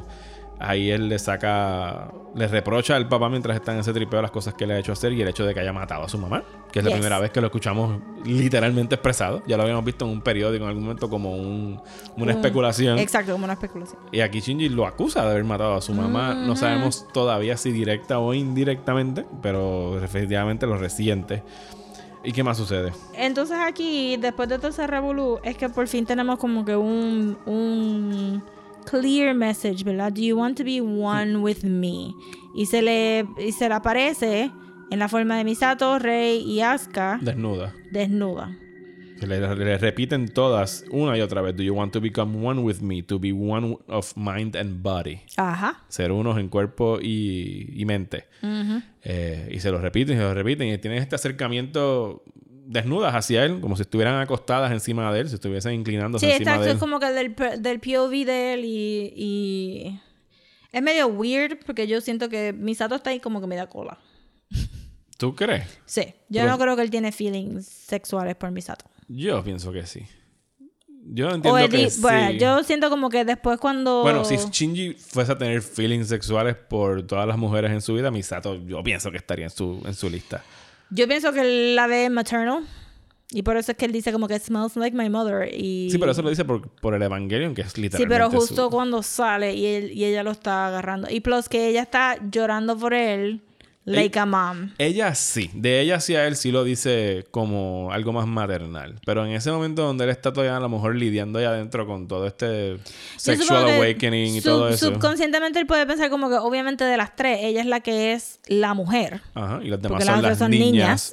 Pero él es como que para mí hubiera como que no funciona tanto. O sea, veo que él no hubiera dicho como que yes, I want to become one with you porque me diste exactamente lo que yo quería ver versus que si de verdad hubieran enseñado como que a la Mai. Sí, lo digo en el término de que son tres porque mientras va repitiéndose la escena, al final las tres se unen y son una Sí, sola sí, mujer. son una- Entiendo que puede ser cualquier mujer. Pienso Ajá, que es el, el deseo de tener un encuentro con una mujer. O sea, eh, Y todavía en el caso de Shinji, todavía no estoy como que fully este, sold en, este, en que sea una persona que está attracted sexually a otra gente. No, pero dicen mind and body. No, no, no es específicamente algo No, sexual. pero como, como lo pusieron como que son naked y están bla bla bla, pero que y después vamos a ver otra otra interacción con Shinji y otro personaje y, y como que siento que si esa serie esta serie lo hubieran hecho en el 2019 hubieran dicho que maybe él es como que asexual. Sí, por lo menos eso es lo que ha demostrado hasta ahora. Eh, nada, después tenemos literalmente un rebirth de Shinji saliendo segundo, del mira, líquido amniótico este. Shinji se pasan haciendo todo el tiempo. Hay un. eh, el experimento sale mal, aparentemente, otra vez. El líquido se sale. Eh, Azuka, eh, Azuka no, perdón. Misato lo llora porque Lo piensa llora. que lo es un perdió. poquito fairy tale-ish. Sí, porque le dice como pasa. Give me back my Shinji. Ajá, como give me que- back my Shinji. Y ahí aparece de repente él como un Ajá, splash. Como con bla. y ahí llegó Shinji desnudo. Eh, y pues regresó Shinji. Y Misato tiene que ir a celebrar. Sí. o a distraerse. Wow, es como que, ok, espérate, porque eh, eh, Misato le rezó a- al dios del Eva para que sacara a Shinji. Le dieron a Shinji y Misato lo que hace es como que, pues, vamos a ir pues a beber y vamos a tener sexo con Vamos, pues necesito relajarme un ratito porque estos últimos 30 días han estado cabrones. Así que déjame ir a revolcarme con Kaji un ratito. Chacho. Y que Ritsuko es la que la deja. Ella deja a Ritsuko y después se va. Y Ritsuko le dice como que no puedo creer que después de todo esto lo primero que vas a hacer es caer en los brazos de este hombre.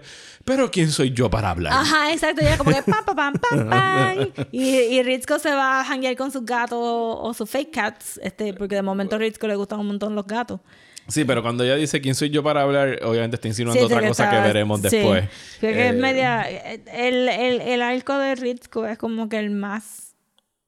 Como que no, no me hace sentido y probablemente. En motivaciones tú dices y todo eso. Sí, es medio es un poquito left field, como que ne- necesitaban hacerlo y lo hicieron.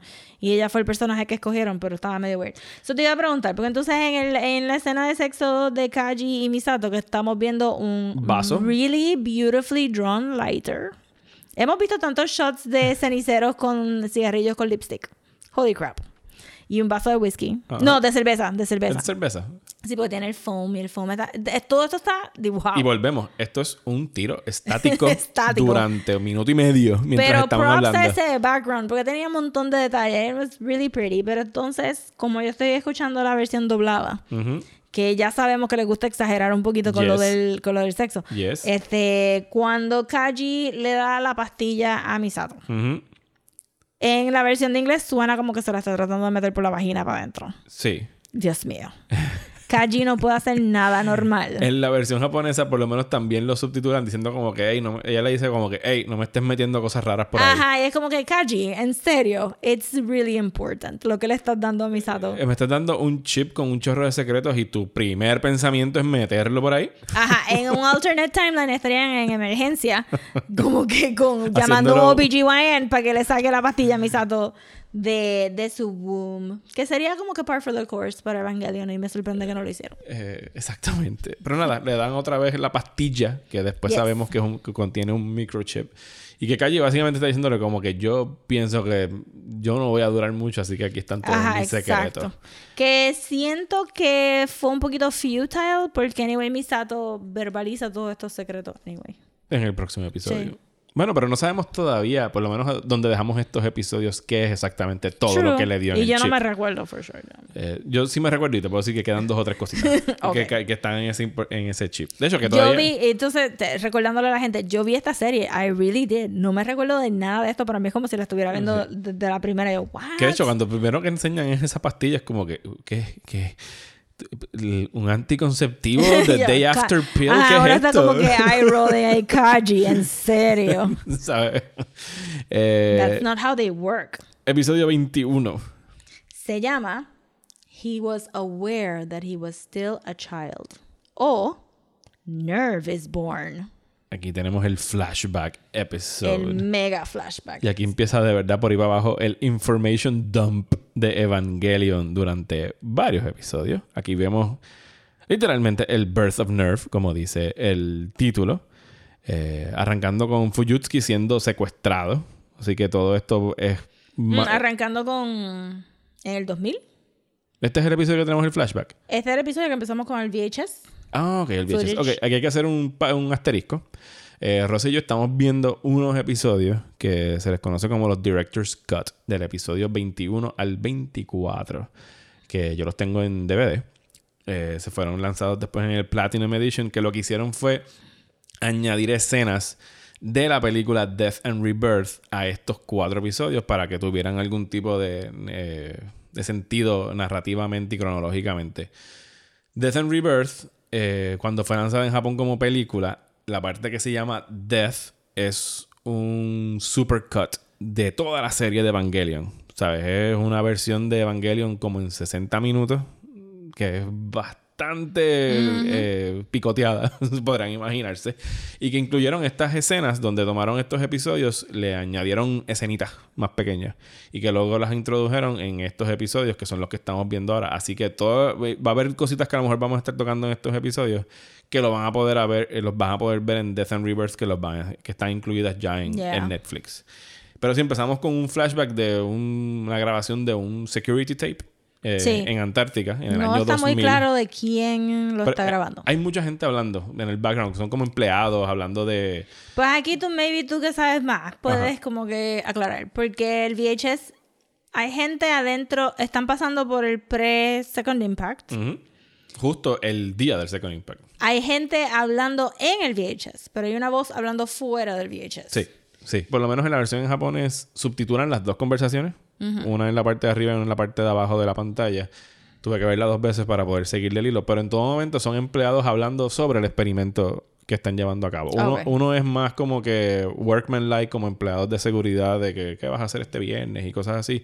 Y otra es como hablando, pues sí, estoy parte del crew de, del Katsu- Ok. el Katsuragi Experiment, porque ese experimento lo estaba liderando el papá de, de Misato en Antártica. Pues la versión en inglés, este, alguien dice self-righteous scientists. Y suena como que están criticando el experimento. No sé. ok. Podríamos investigar para el, para el último episodio. Lo chequeamos. Eh, pero nada, ocurre que el gigante este de luz, que después sabemos Ajá. que se llama Adam, se ve en un tiro, se corta el tiro. Y tenemos el intro típico de Evangelion. Entonces ahí sí que pasamos a, a lo que deben haber visto todo el mundo en el episodio regular. Porque yo creo que esa es la única cosa que añaden en, en esta versión del Director's Cut. Que es que Fuyutsuki es secuestrado. Y lo llevan ante Cele. Un, un este, nice detail fue que después del Second Impact ya no hay seasons. No, porque se alteraron todo el ecosistema del mundo y entonces ellos ya están lamentando el hecho de que ya no hay otoño, todo es como con Endless Summer, estamos en Ajá. Game of Thrones de repente, Donde- pero solo que dura mucho más tiempo. Eh, y Fuyutsuki, pues todo este episodio es desde la perspectiva de Fuyutsuki, que es un personaje que no hemos sabido mucho de él en toda la serie.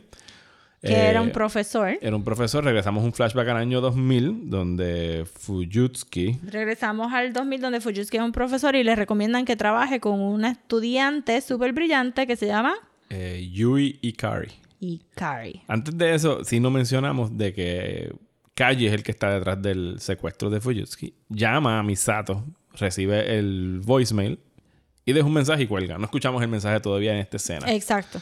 Pero Fuyutsuki está... Eso es en el presente. Ese es en el presente. Fuyutsuki está ante Cele, no el comité. El comité eran los tipos estos que estaban con estos escritorios neones de colores. Ajá. Esta es la primera vez que vemos a Cele, la organización, que son estos monolitos medios lápidas con números que dicen Cele 01, 02, 03, 04 y, son- y rodean a Fuyutsuki y le están increpando sobre todo lo que está pasando en Nerve, todas las cosas que está haciendo Gendo, etcétera, etcétera. Y entonces mientras todo esto sucede, sí tenemos los flashbacks a que el eh, mientras él era un profesor, eh, Fuyutsuki le ponen a hablar con Yui Ikari, que era un bioengineer. Bioengineer. Y ese es su nombre, Yui Ikari, su nombre de soltera. Ajá. Importante. porque yo de verdad que no me acordaba de este detalle. Eh, mientras todo. eh, aquí hay un back and forth entre el presente y el pasado. Sí, vamos a hablar primero qué es lo que pasa en el el pasado. pasado, de y después brincamos. Ajá. Eh, eh, Fuyutsuki está muy impresionado con esta mujer, eh, una mujer brillante. Él le, le ve mucho futuro a ella en el, en el, en el campo de la bioingeniería, pero ella también le dice, mira, también está la posibilidad de que yo quiera simplemente ser un, dedicarme a, a lo doméstico, a ser una Exacto, mamá, ser etcétera. una mamá. Pasan varios años y se reencuentra con eh, empieza a escuchar de este tipo medio nebuloso. Eh, Sí. Se llama Gendo Rokubungi, es su apellido. Rokubungi. Tiene un, apellido bien raro, el Gendo. Eh, que, lo, que lo llama para que lo saque de la cárcel porque tuvo una pelea y bueno, Sí, para lo que... puso como, como si él fuera el tutor de él o, o el, el main profesor de él, pero él nunca lo había conocido. Sí, para que pague la... ¿Cómo se dice? La, El bail. El bail. Y lo saque de ahí. Fuyutsuki no queda nada impresionado con este tipo. Que se ve super evil. Se ve tan evil. Inmediatamente. El diseño es increíblemente evil. Y cuando se vuelve a encontrar otra vez con Yui, se da cuenta de que está de pareja de este tal Gendo. Él dice, jamás te imaginé con un tipo así. Y ella dice, no, eres bien sweet. Y es como que, ¿en serio? Jamás. Jamás. Esa mujer quería un baby y ya está. Eso era como que... eh, eh, eso era un, un super concession Sí. para tener un baby. Años después se reencuentran otra vez en Antártica, creo que también hay un experimento. Y él se presenta ante Fuyutsuki y le dice, no, ahora yo soy Gendo Ikari. Gendo y Él adoptó el nombre de ella y a su vez todos sus logros científicos. Exacto. Como vamos a ver un poquito, bueno, si atamos los cabos, Yui es la persona que se desapareció en el, en el Primordial Soup. Sí, y en ese momento Yui estaba trabajando para otra organización, eh, Gerheim.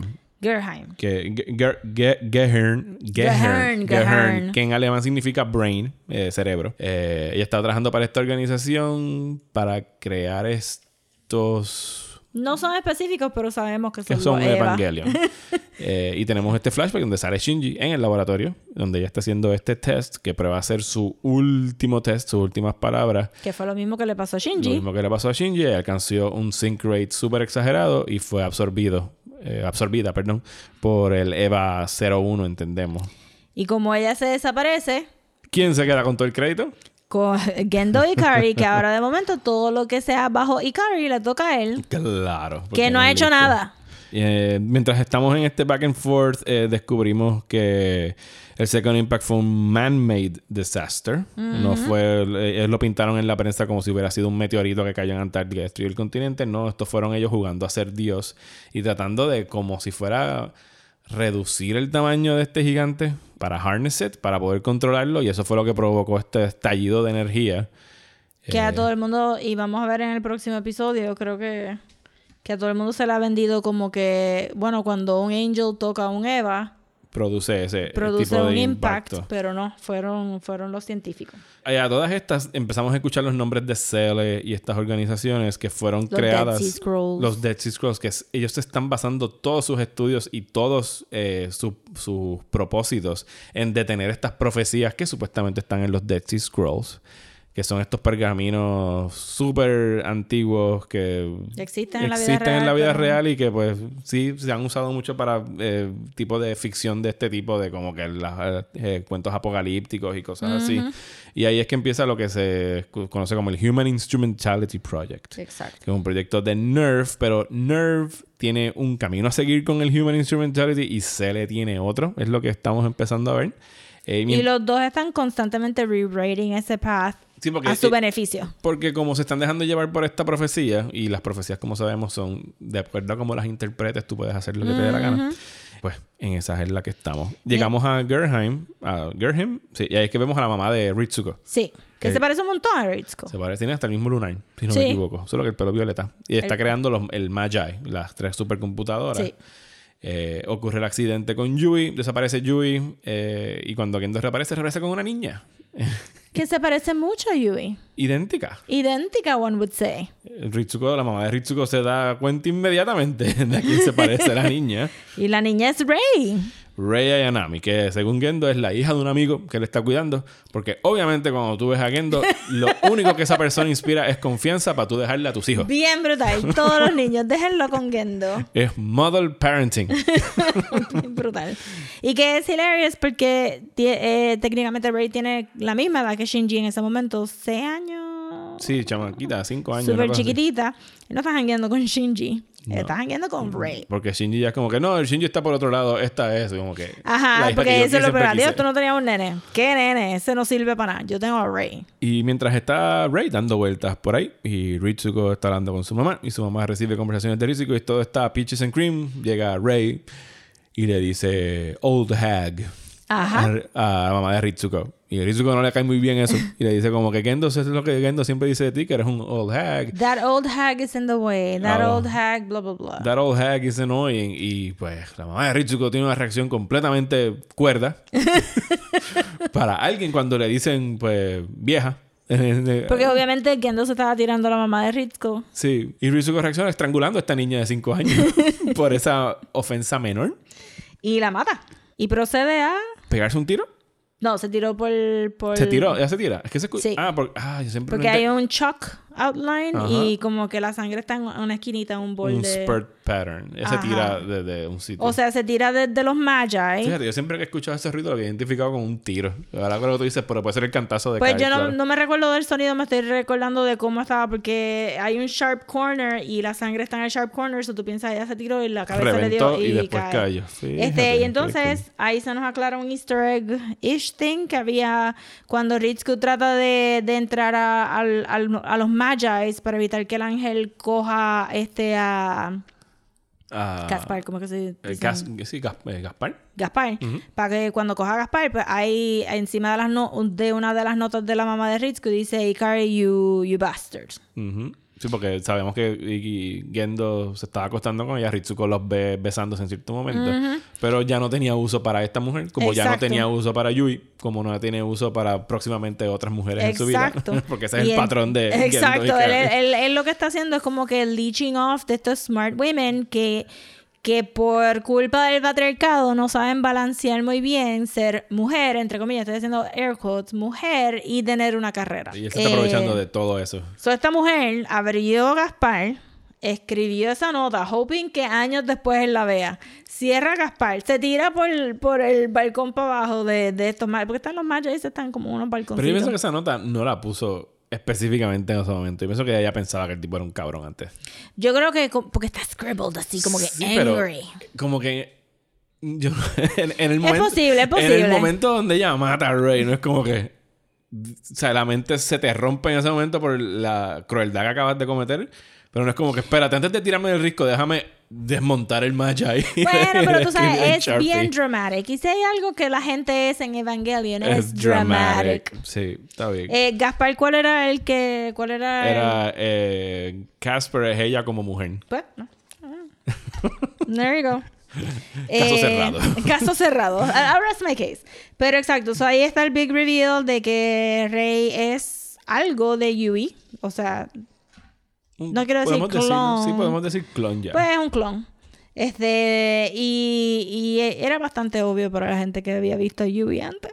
Sí, incluso Pero hay, él- creo que en este episodio no, pero en, bueno, sí, en este episodio hay como que un montaje de las caras de ambas y es, es Ray con otro pelo. Exacto, es Rey con otro pelo. De hecho, la actriz que hace la voz es la misma actriz. Sí, bien brutal. Solo que con un tono un poquito más Eh, alto.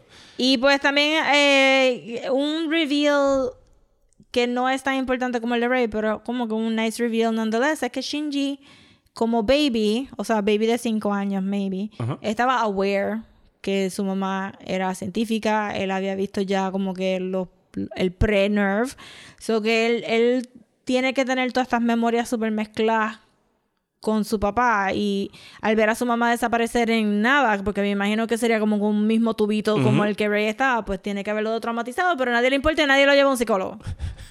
Que sepamos. Bueno, eh, no parece. No parece.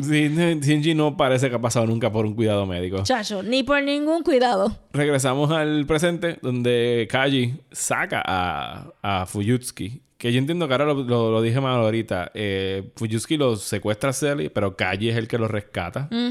Y Fuyutsuki básicamente le dice como que sabes que esto te va a costar la vida porque estás yendo en contra de Selly. Eh, Kaji siempre ha sido un double agent, tanto eh, espiando para Selly como espiando para, Para Nerve. Nerve. Llegamos al... De repente Kaji está como en un air duct, un sitio industrial. Industrial. Industrial. Y recibe a alguien y le dice, ah, you're late. Y le soplan un tiro. Y mataron a Kaji.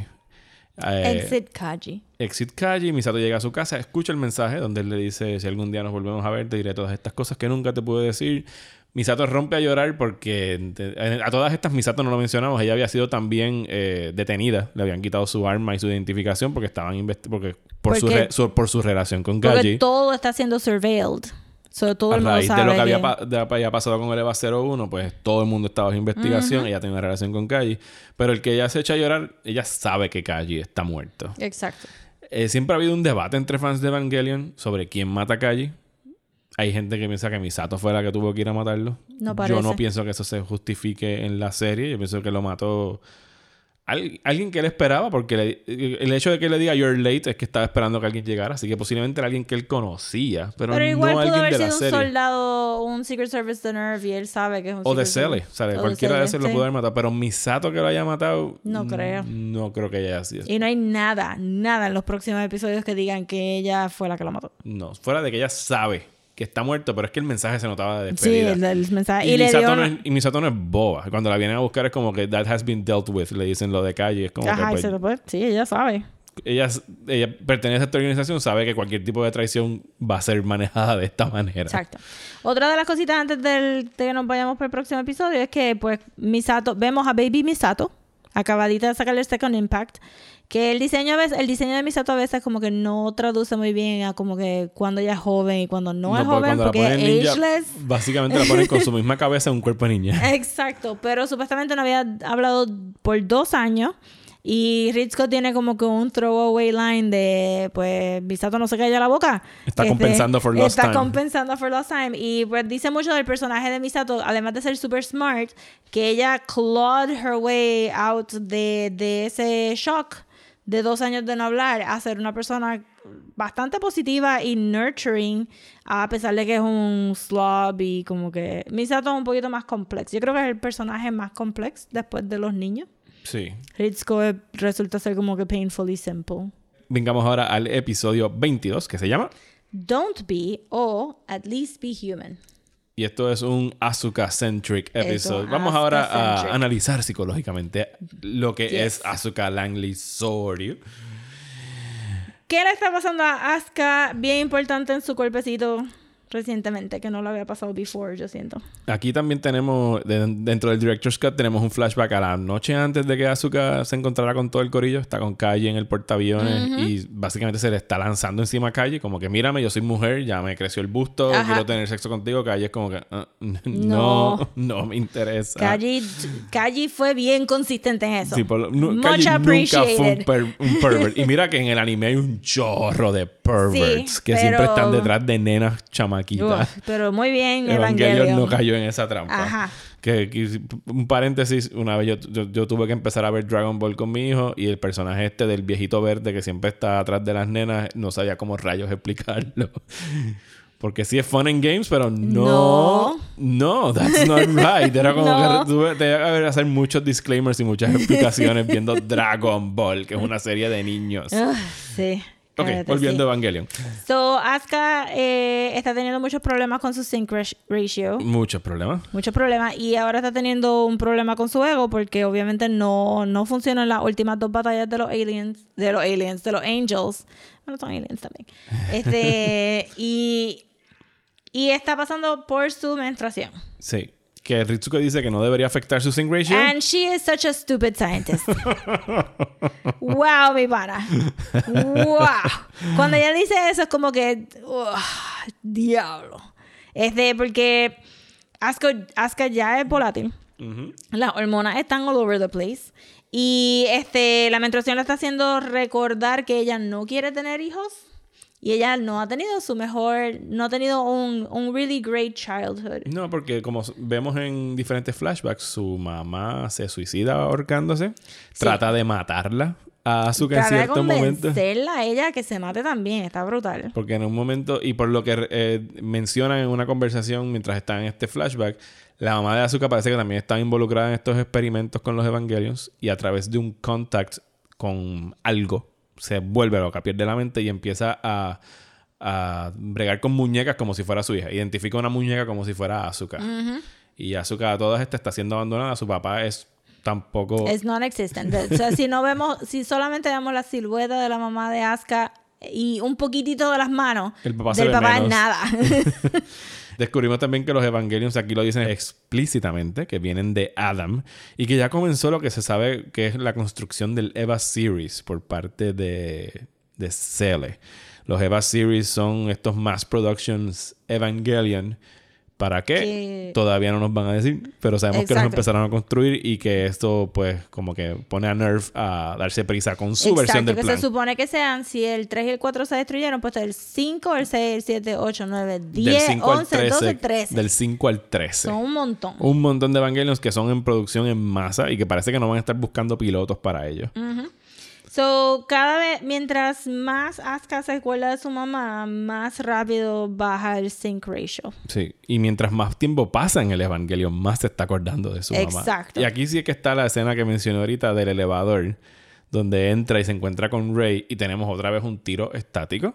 Donde ni siquiera las ponen a pestañear, un poquito de vagancia de ahí de Sí. parte de los animadores. Eh, pero sí hay una mueca que hace Asuka en cierto momento que es como que si estuviesen haciendo algo con la boca mientras están ahí. Porque le dio un cramp de menstruación. Eh, oh, ok, te lo acepto. Porque Sí. sí. porque ella estaba, se está agarrando mucho en el episodio de la barriguita y, y habla en el baño de que por qué ella tiene que pasar por este dolor, por este dolor.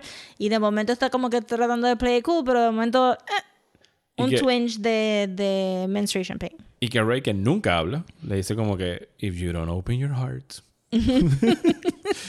Tú, se tira el Paulo Coelho quote. Si no le abres tu corazón a tu Evangelion, el Evangelion no te va a hacer caso. Y que Rey sabe, Rey nunca ha menstruado y no está pasando por esto. Y Asuka está... Y Azuka dice como que en serio, lo último que yo necesito es, es que yo te dé pena a ti y que tú me estés dando consejos a mí. Porque Asuka, Asuka no era una persona... O sea, Asuka es una persona súper sociable. Le gusta la atención. Es bien orgullosa. Pero ella pasa a un 180 completo de... She hates everyone. Ella, ella está tan angry que está Inclu- seething. incluyéndose ella misma, self-loathing. Exacto. Ella está tan angry que está llegando a Killmonger levels of anger. Ella Killmonger, está... el de Black Panther. El de Black Panther. Ella está que si pudiera estaría como que panting de tan angry que está. Y ahora viene Rey ahí a bajarle como que... mm, eso obviamente le mete una galleta a Rey. Y recibimos otro ángel, que este está fuera de la atmósfera de la Tierra, y le hace un ataque psicológico a Asuka, porque no necesita más análisis psicológico. Ajá, exacto. So, so básicamente, Gendo la, la pone como si fuera carnada.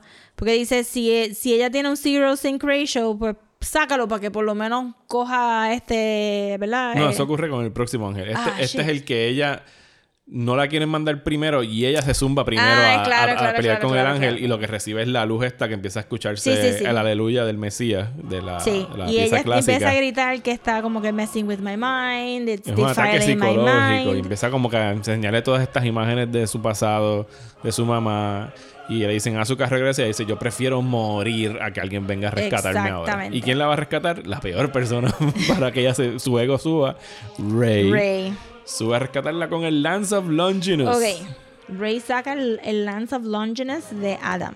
Adam, entre comillas, sí. Ajá. ¿Y qué pasa con Adam? le crecen las Le patitas. crecen las piernas. So ahí estaba como que es medio weird porque ellos encontraron el Lance of Longinus recientemente, pero parece que estaba aguantando el growth de Adam. Lo que entendemos es que el Adam que conocemos, que fue el embrión aquel que vimos en el episodio 8 o 9, ha estado creciendo hasta convertirse en esto. Ajá. Y el Lance of Longinus lo tenía detenido ese crecimiento. Lo tenía Esto es lo que aguantado. sabemos hasta ahora. Lo que sabemos hasta ahora. Y de momento Rey se lleva el, el Lance of Longinus. Que Fuyuski le dice a Gendo, loco, no hagas eso. No tires esa lanza el porque consenso es que no. es una mala idea. le zumba la lanza, se le espeta al ángel y el ángel desaparece inmediatamente. Inmediatamente, pero La lanza se queda en órbita en la luna. y hilariously, el mismo universo que puede construir estos robots No pueden ir a buscar la no lanza. pueden ir a buscar la lanza. No hay cohete. Bueno, no hay manera de buscar de ese más. Porque todos los millones de dólares del United Nations los, están gastando en construir estos Evangelions y no hay nada para Space Me Travel. recuerda un poquito a Interstellar. En términos de... Ah, de... de usar los resources para otras cosas completamente cuando tenían que estar como que pendientes también un poquito del espacio. Como que, miren, si los ángeles están viniendo de todos lados, you should have made provisions para poder recoger las cosas que tiraste y no dejarlas en orbital, moon, whatever. Pero parece que todo esto estaba going according to plan. Por lo menos al plan de Gendo, Of no al plan de Sally.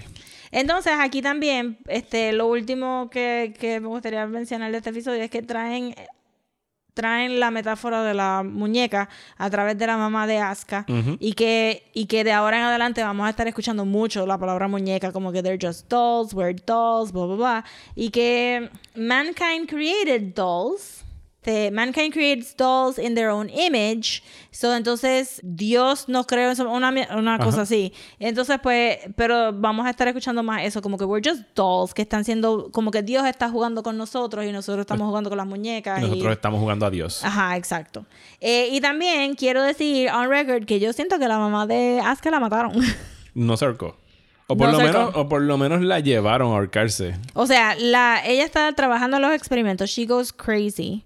Este, trata a Asuka como una muñeca y está jugando con las muñecas, but it just so happens que cuando el día que Asuka sabe que ella es uno de los chosen children, la mamá aparece ahorcada. Hello. Tenemos que meterle un trauma a esta niña para Shady, que pueda shady. funcionar. De trama necesitamos también como que el alma de la mamá. Episodio 23. Yes. ¿Cómo se llama? Ray 3 Ok. o Tears.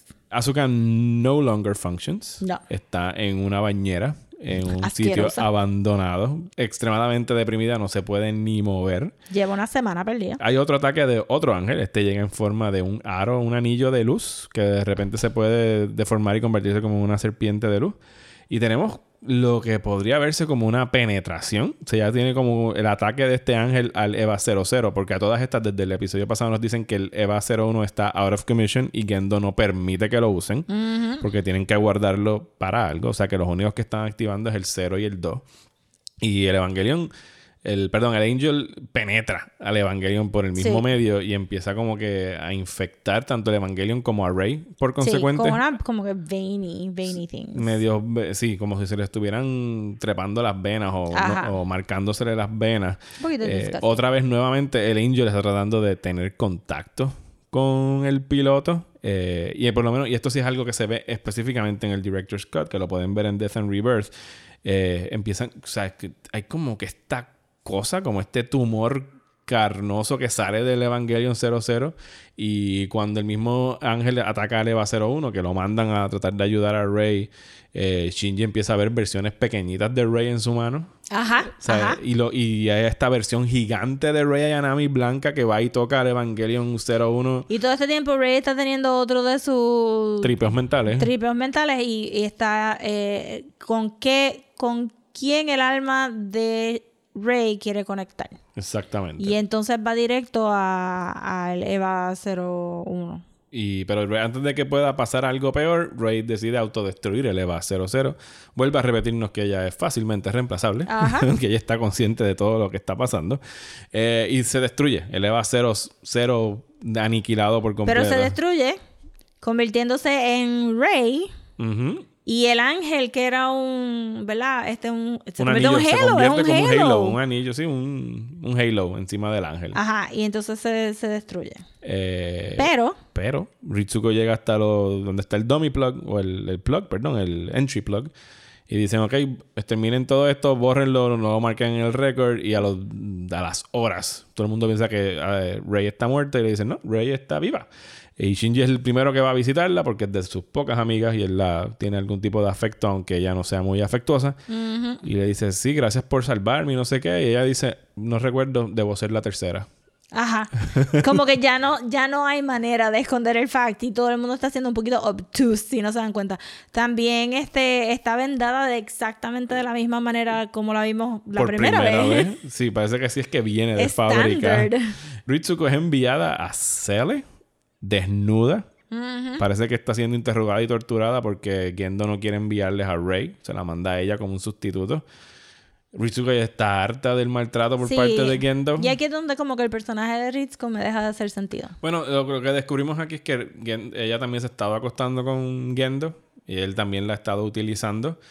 Eh, y el personaje de Ritsuko para mí es una reacción a ese despecho de parte de él, a él darse cuenta de que le está haciendo a ella lo mismo que le hizo a la mamá y su manera de vengarse es destruir el experimento de Rey. Sí, pero para mí, si tú coges a Misato y tú pones a Ritsuko y tienes estas dos personas, estas dos mujeres adultas, en el anime que es todo sobre nene chiquito, Misato es la que es sexual, es la que es eh, overly emotional, Ritsuko es la persona que era fría, Es frígida. que es lógica. Eh, si, again, si lo hubieran hecho en el 2019, probablemente hubiera sido queer porque tiene la asistente que es super gay. Y, y no hubiera ni Gendo estado. O sea, pudimos haber llegado al breakdown de Ritsuko sin tener que usar a Gendo, sin tener que haberla tenido conectada con Gendo de una manera sexual. Sí.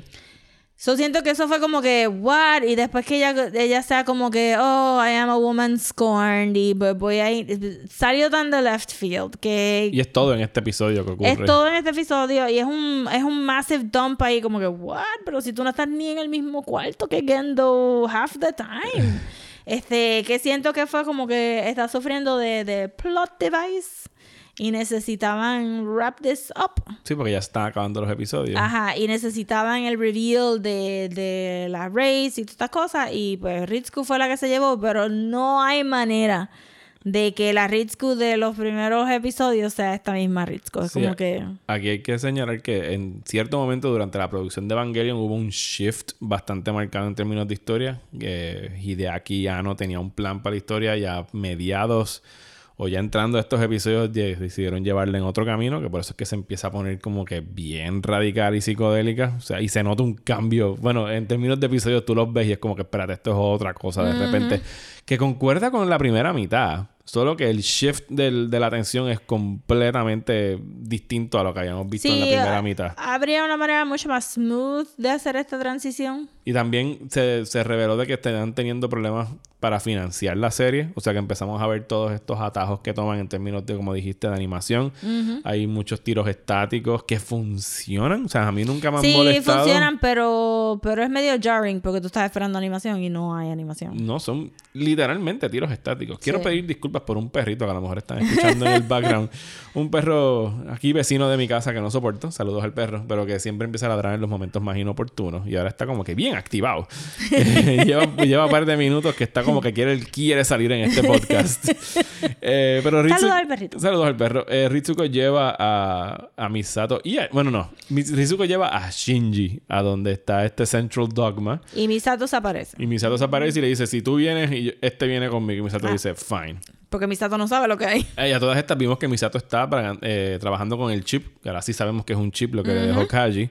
Y ella los lleva a tres sitios. Los lleva al cuarto donde Rey nació, entre comillas, que es idéntico al cuarto donde vive Rey en su apartamento. Messy, disgusting, gray. Para, o sea, si, si no era obvio ya que era un clon, aquí es que te dicen que es un clon y más adelante te lo van a, subrayar con Sharpie negro. Ah, sí, bien brutal. Después te llevan a lo que parece ser un cementerio de Evangelions, como que Sí, los- las hay un primeras montón pruebas de skulls. de esqueletos gigantes de Y todo está como que organizado alrededor de una cruz y diferentes rotitos. Sí, porque pues tenemos que meter simbología religiosa para hacerlo más weird. Gendo viene de la escuela de Batman Villains, que todo tiene que ser machi machi y, y tener un theme. y después lo lleva por fin a aquel cuarto que hemos visto en otros momentos donde está este tubo con un cerebro gigante, pero ella prende otro switch de- que enseñan que están envueltos en un tanque donde hay un montón de copias de Rey un flotando. montón. Y eh, Ritsuko lo describe como que Rey es un vessel para el alma, eh, donde ellos pues necesitan un alma para poder tener al Evangelion funcionando y Rey es el, en esencia el dummy plug, es lo que ellos introducen ahí para que los Evangelions se puedan mover y crean que hay un alma allá adentro y ella al destruir esto está destruyendo todo el futuro del dummy plug system en Exacto. esencia, o sea que no va a Y- haber más Y Rays. se disuelven las rays. Sí, porque son como unas cosas orgánicas. Ajá. Parece como si estuvieran echando pastillas de alcacer. Y ella vuelve otra vez a traer la metáfora del doll. These are just dolls, son spare parts, este, no, no son seres humanos, pero él las quiere, a e- él, él las quiere a ellas más que a mí y viene con todo este, este hurt woman narrative que no me fascinó. No Ok. me fascinó. Y acto seguido llegamos al episodio 24, el último episodio normal, entre comillas, que vamos a tener de Evangelion. Eh, Shinji está llama- completamente solo. ¿Cómo se llama el episodio? The beginning of the end o knocking on heaven's door o the final messenger. Todo eso. Todo eso. Shinji está completamente solo. Sus panas se mudaron, ya lo dicen, ya no están viviendo en No hay Tokio. ciudad. No hay ciudad porque quedó aniquilada entre los últimos ataques. Eh, Ritsuko está detenida. Eh, Gendo viene a reclamarle que por qué lo hizo. He's stupid. Eh, y le dice, pues ya tú no me das amor ni siquiera cuando me usas ni te acuestas conmigo. Sí, que era como el scorned ex Sí, es girlfriend. full como Mystique en The Last Stand. Es como que... uh. Eh, No, era, no era lo que yo quería para Ritsuko y no es lo que aparentaba ser Ritsuko. Y de repente introducimos al personaje de Nagisa Kaoru. Cabro. Kaoru, te estabas loca por hablar de Kaoru. I ¿verdad? know, se me había, again, se me había olvidado todas estas cosas, pero cuando lo vi es como que, Dios santo, aquí hay alguien para como que overdrama a Shinji. Llega este chamaquito, very good looking, eh, pelo gris, con los mismos ojos rojos Sí, de, de Rey. Rey Pero en un sunset. Como que sentado encima de una estatua de un angel. Humming la bíblico. novena sinfonía de Beethoven. Pero como que tan casualmente. Y lo primero que lo primero que pensé fue como que así es que estaría Lucifer hangueando en la tierra. Básicamente. Súper seductor, sobre como que ven, yo voy a ser tu mejor amigo, Ay, ámame. Shinji, yo te conozco. Estaba loco por conocerte, Sí. Shinji Ikari, el legendario Shinji Ikari. Ok, ¿qué, podemos decir de Kaoru? Kauro es este. Bueno, choteamos que. Sí, pues sí, ya estamos en este Sí. episodio. Este, pues, obviamente es un ángel. Ajá, es el, el, El- Ángel 17, lo describe. Exacto. Es súper carismático. ¿Trabaja para Cele? Yo lo, de- yo lo entendí como que es como Doctor Manhattan, que está ahí para ver para, cómo mí, son los seres humanos. para mí, básicamente, es como que él es para Cele lo que Rey es para Nerf. Sí, pero Seiden no tiene capacidad de hacer otro Kauro. No, pero parece que lo han estado criando o lo tenían bien guardadito y bien Yo escondido lo hasta el bien guardadito. Porque dentro del plan este que ellos se dejan llevar por los Death Scrolls, parece que tenían que utilizarlo en este momento es que lo mandan. Porque necesitaba que él llegara hasta donde llega. Yo siento que lo tenían guardado, pero también yo vi la primera película de las series nuevas Ajá. y que Kauro sale desde el principio en esas películas. Sí, ahí fue un poquito ya más. Pero eso. Sí, hablamos pero- de esas pero eso películas que, eso después. que estoy como que para ese lado. Este, manda, este, está trabajando para Seide, pero él está ahí para, se siente como que él está ahí para observar, porque al final pues pasa a juicio. Claro, y se encuentra con Rey en cierto momento y él le dice, You're just like me. Just like me, pero de una manera bien friendly. Sí, es open. como que, ah, como él le dice, como que qué curiosidad que escogiste esta forma para hanguear aquí amongst the Lilin. Él describe, los dicen como Sí, the de Lilin. Lilem, que vamos a hablar de eso ya mismo. ¿Qué, qué son, qué son los Lilem? Son los Lili- se suena, suena como los Lili, Lilliputians. No, pero son los hijos de Lilith. Los, li- los hijos de Lilith. De Lilith. exactamente. Y si son los hijos de Lilith, son demonios. Sí, porque son los hijos. Lilith es lo que vino antes de Eva. Ajá. Ajá. So, eh, según Sandman y probablemente otros sources, este, mucho más, este, ¿verdad? Eh, Catedra- académicos. catedráticos, yo iba a decir. Académicos. Este Adán tuvo tres, tres, este, ¿verdad? Tres parejas y la primera era Lilith, pero como eh, Lilith sale del, de- del cuerpo completo de Adán, so tiene como que el mismo ego de Adán. No es la costilla de Adán solamente. Exacto. Eh, no es subservient y eventualmente Dios y Adán deciden sacarla de- del Sí, paraíso. Necesitamos a alguien más sumiso. Porque Adán está como que threatened. y entonces sacan a Lilith y Lilith se empieza este, a tener babies, este, que son los demons. Pero cabrón, nos está diciendo nosotros Somos, de Lilith. somos de Lilem. Ajá, y es como que, ¿what? Él Porque- es un ángel. Y no hay ninguna otra descripción de aquí porque nu- nunca hacen referencia, sí, o- sí hacen muchas referencias religiosas, pero no están hablando específicamente de ninguna teología en específico sobre qué es el concepto del ángel. No es el ángel cristiano ni el ángel de Exacto, esto. que, que es la conversación que tienen cuando están caminando por los túneles, que Shinji está como que, why don't we pray to the angels? Ajá. o cosas así. Pero entonces aquí pues trae la polémica porque se supone que nosotros somos hijos de Adán y Eva y somos mini castigo, ¿verdad? Te, te comiste la manzana y ahora tienes que parir y te va a doler. Y que está atado a los menstruation pains de Asuka. Eh, pero entonces tiene estos Eva robots que, que tienden a ser maternales hacia sus pilotos because they're actually their moms.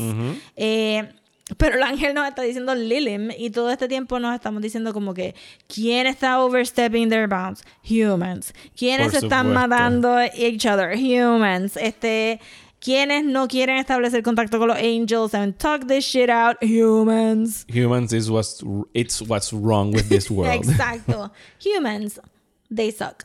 Y entonces, este, Kauro, Kauro, este Kauro, como se diga, este, baja y nos está diciendo Lily y yo estaba como que, Psh, what? Yes, we are kind of demons. So, pero él está haciendo como que de una manera non-judgmental. Sí.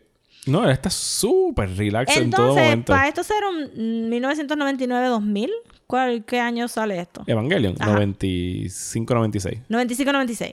So, tener un personaje gay reading tiene que ser como... Yo sé que en manga pasa todo el- en anime pasa todo el tiempo, pero este es refreshing. Sí, porque es como, bueno, él brincamos una escena antes de llegar ahí, pero él está en todo momento atraído a Shinji. Y Shinji está respondiendo para atrás, Lo invita a darse un baño, a bañarse juntos. que es normal en Japón.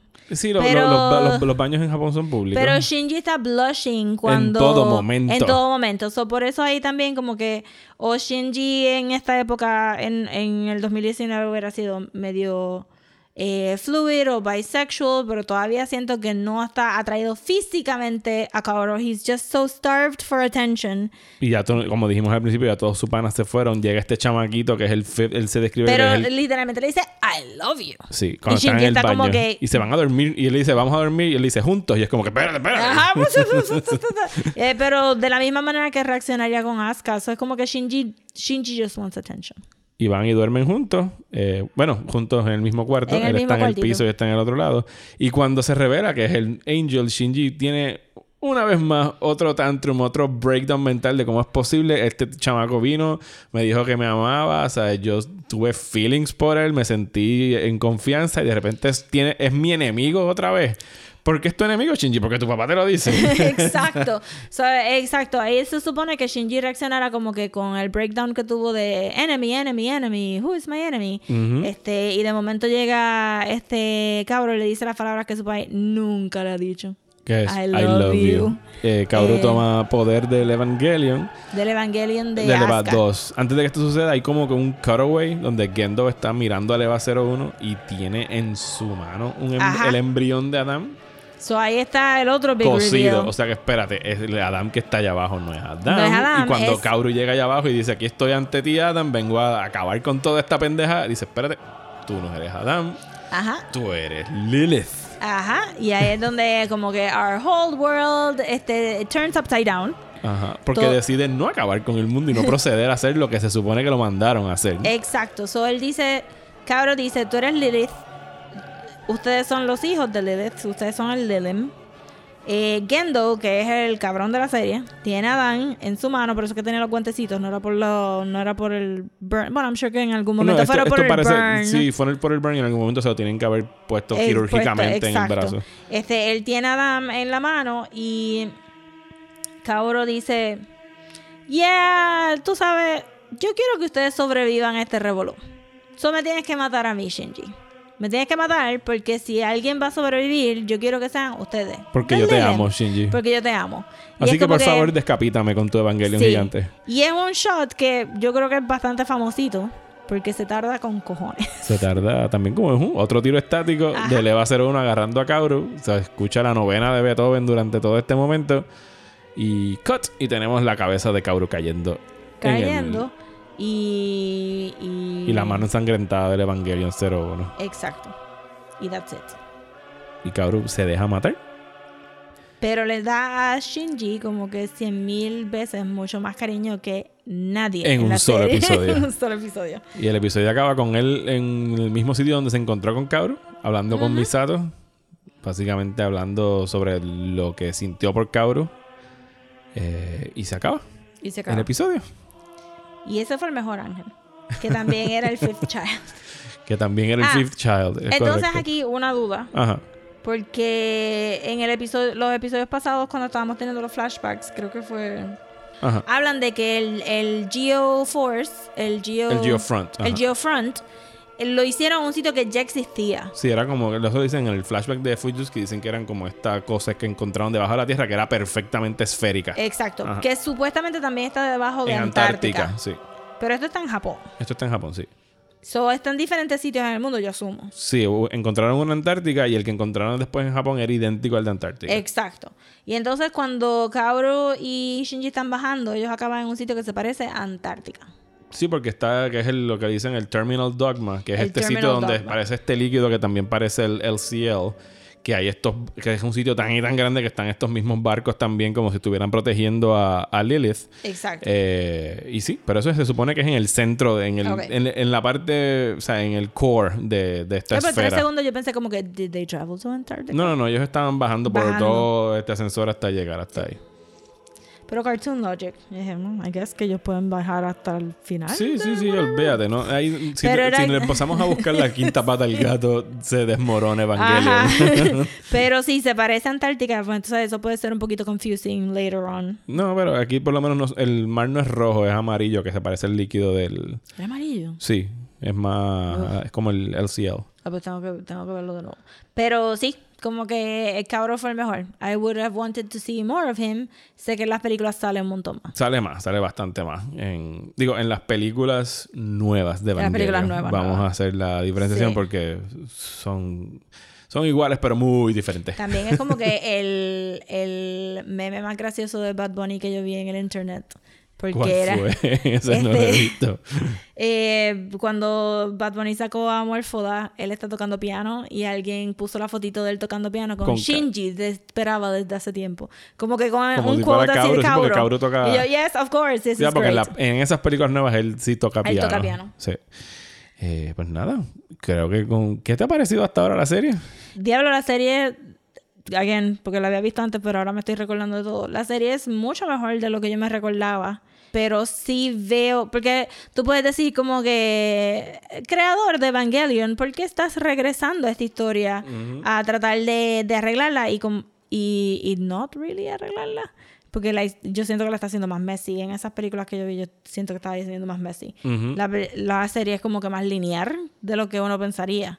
Pero... Y bastante straightforward. Y comentamos los otros días Sí. por redes sociales tú y yo en, en Messenger. Como que sí hay muchas cosas que si te quisieras tirar por un rabbit hole, pero no vas a llegar a ningún resultado porque son simbologías y cosas así que ponen para distraer o para, no distraer, pero para nutrir el, visualmente la serie. Pero por lo demás es bien straightforward. Es el, o sea, el hombre jugando a ser Dios y tratar de controlar el fin de la humanidad eh, y todas las... O sea, es un mad scientist a fin de Sí. cuentas lo que está haciendo Gendo en, en esto. Pero viéndolo también ahora, pues I can see why se te- a un creador se le puede quedar esa piquiña de la historia está mucho más épica de lo que el medio está presentando. Todo esto Claro, porque tenían shots tenían y- limitaciones Ajá, económicas. y, y algunos personajes como Rizko podrían tweak them un Sí. montón. Eh, eso que sien- siento que entiendo la piquiña de regresar y tratar de arreglarlo. Tú dices en las películas nuevas.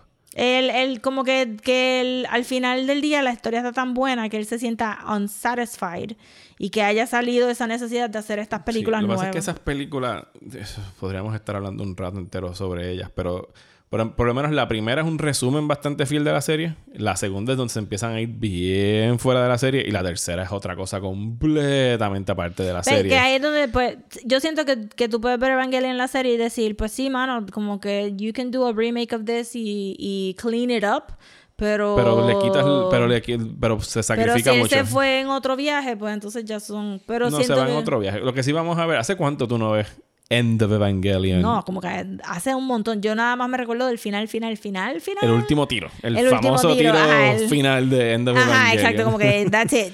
Ok. Este, no, me recuerdo yo- de nada. Yo de creo que te vas a dar ahí. cuenta, porque vamos a ver, lo vamos a estar discutiendo la semana que viene. El final de Evangelion en la serie de televisión fue súper controvertible, porque aquí, por un lado, dicen que ya de verdad se les estaban acabando los fondos y no tenían el dinero para hacer Yo lo que. que te- ahora vienen los sketchy. Sí, lo que Hideaki Anno quería hacer de verdad, que era mostrar el Third Impact o el final final. No tenían el dinero para hacerlo, o sea que esos últimos dos episodios son completamente en la mente de Shinji. O sea que son dos episodios de tripeos mentales de Shinji hablando con sí mismo. Y si no te cae bien Shinji, lo vas a odiar.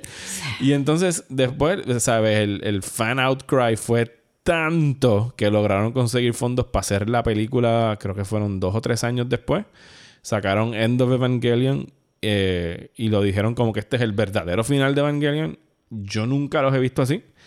Porque para mí hay muchos tiros que se repiten entre End of Evangelion y el final de la serie. Que para mí, el final de la serie, lo vamos a discutir ya la semana que viene. El final de la serie es el End of Evangelion dentro de la mente de Shinji y el End of Evangelion es lo que está pasando afuera de la cabeza de Shinji. Ok. O sea que sí se complementan mucho, por eso es que vamos a amarrar esas Eso discusiones. es bueno saberlo desde el principio porque me recuerdo cuando las vi haber dicho por qué estoy viendo la misma cosa dos Es que veces. te vas a dar cuenta cuando lo veas que durante mucho de End of Evangelion, Shinji básicamente es un monigote que están arrastrando de un lado a otro. Y mientras están arrastrando a Shinji en End of Evangelion, la serie de Evangelion te enseña lo que está pensando Shinji mientras todo, all hell is literally breaking loose alrededor de él. Va a estar bueno la semana Va a estar bueno. Y, y cuando veas y viendo Evangelion, te- lo- se los digo a todos desde ahora. o sea, es una de las cosas más al garete que jamás se han filmado en el anime y en el cine como tal. Eh, de verdad que es bien avant-garde en términos de la animación que usan y los tripeos que se tiran. Y el final es descabellado. ¿Sabes? Es, una- es un tripeo. Entonces, si están viendo con nosotros, prepárense. Y la animación sí se nota que hay un upgrade en términos de- del presupuesto por todas las cosas que pueden hacer. Incluso hasta en el diseño de los personajes se ve mucho más eh, elaborado que lo que tenían para hacer en la serie.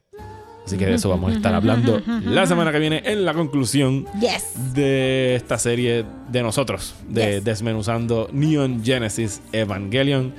Rosa, ¿dónde nos puedes conseguir en las redes sociales? Nos pueden conseguir en Twitter y en Facebook. Facebook en Desmenuzando Pod, en Instagram at Desmenuzando y este déjenos reviews, Denos reviews en iTunes. hablen con nosotros. Escríbanos con cualquier duda, pregunta o sugerencia a desmenuzando el podcast a gmail.com y pendientes a esas redes sociales porque pronto les vamos a estar diciendo cuáles son los temas que están en nuestro tintero para Yes. ser desmenuzados en las próximas semanas. Eh, muchas gracias Rosa. Yes, muchas gracias Mario. Hasta la próxima.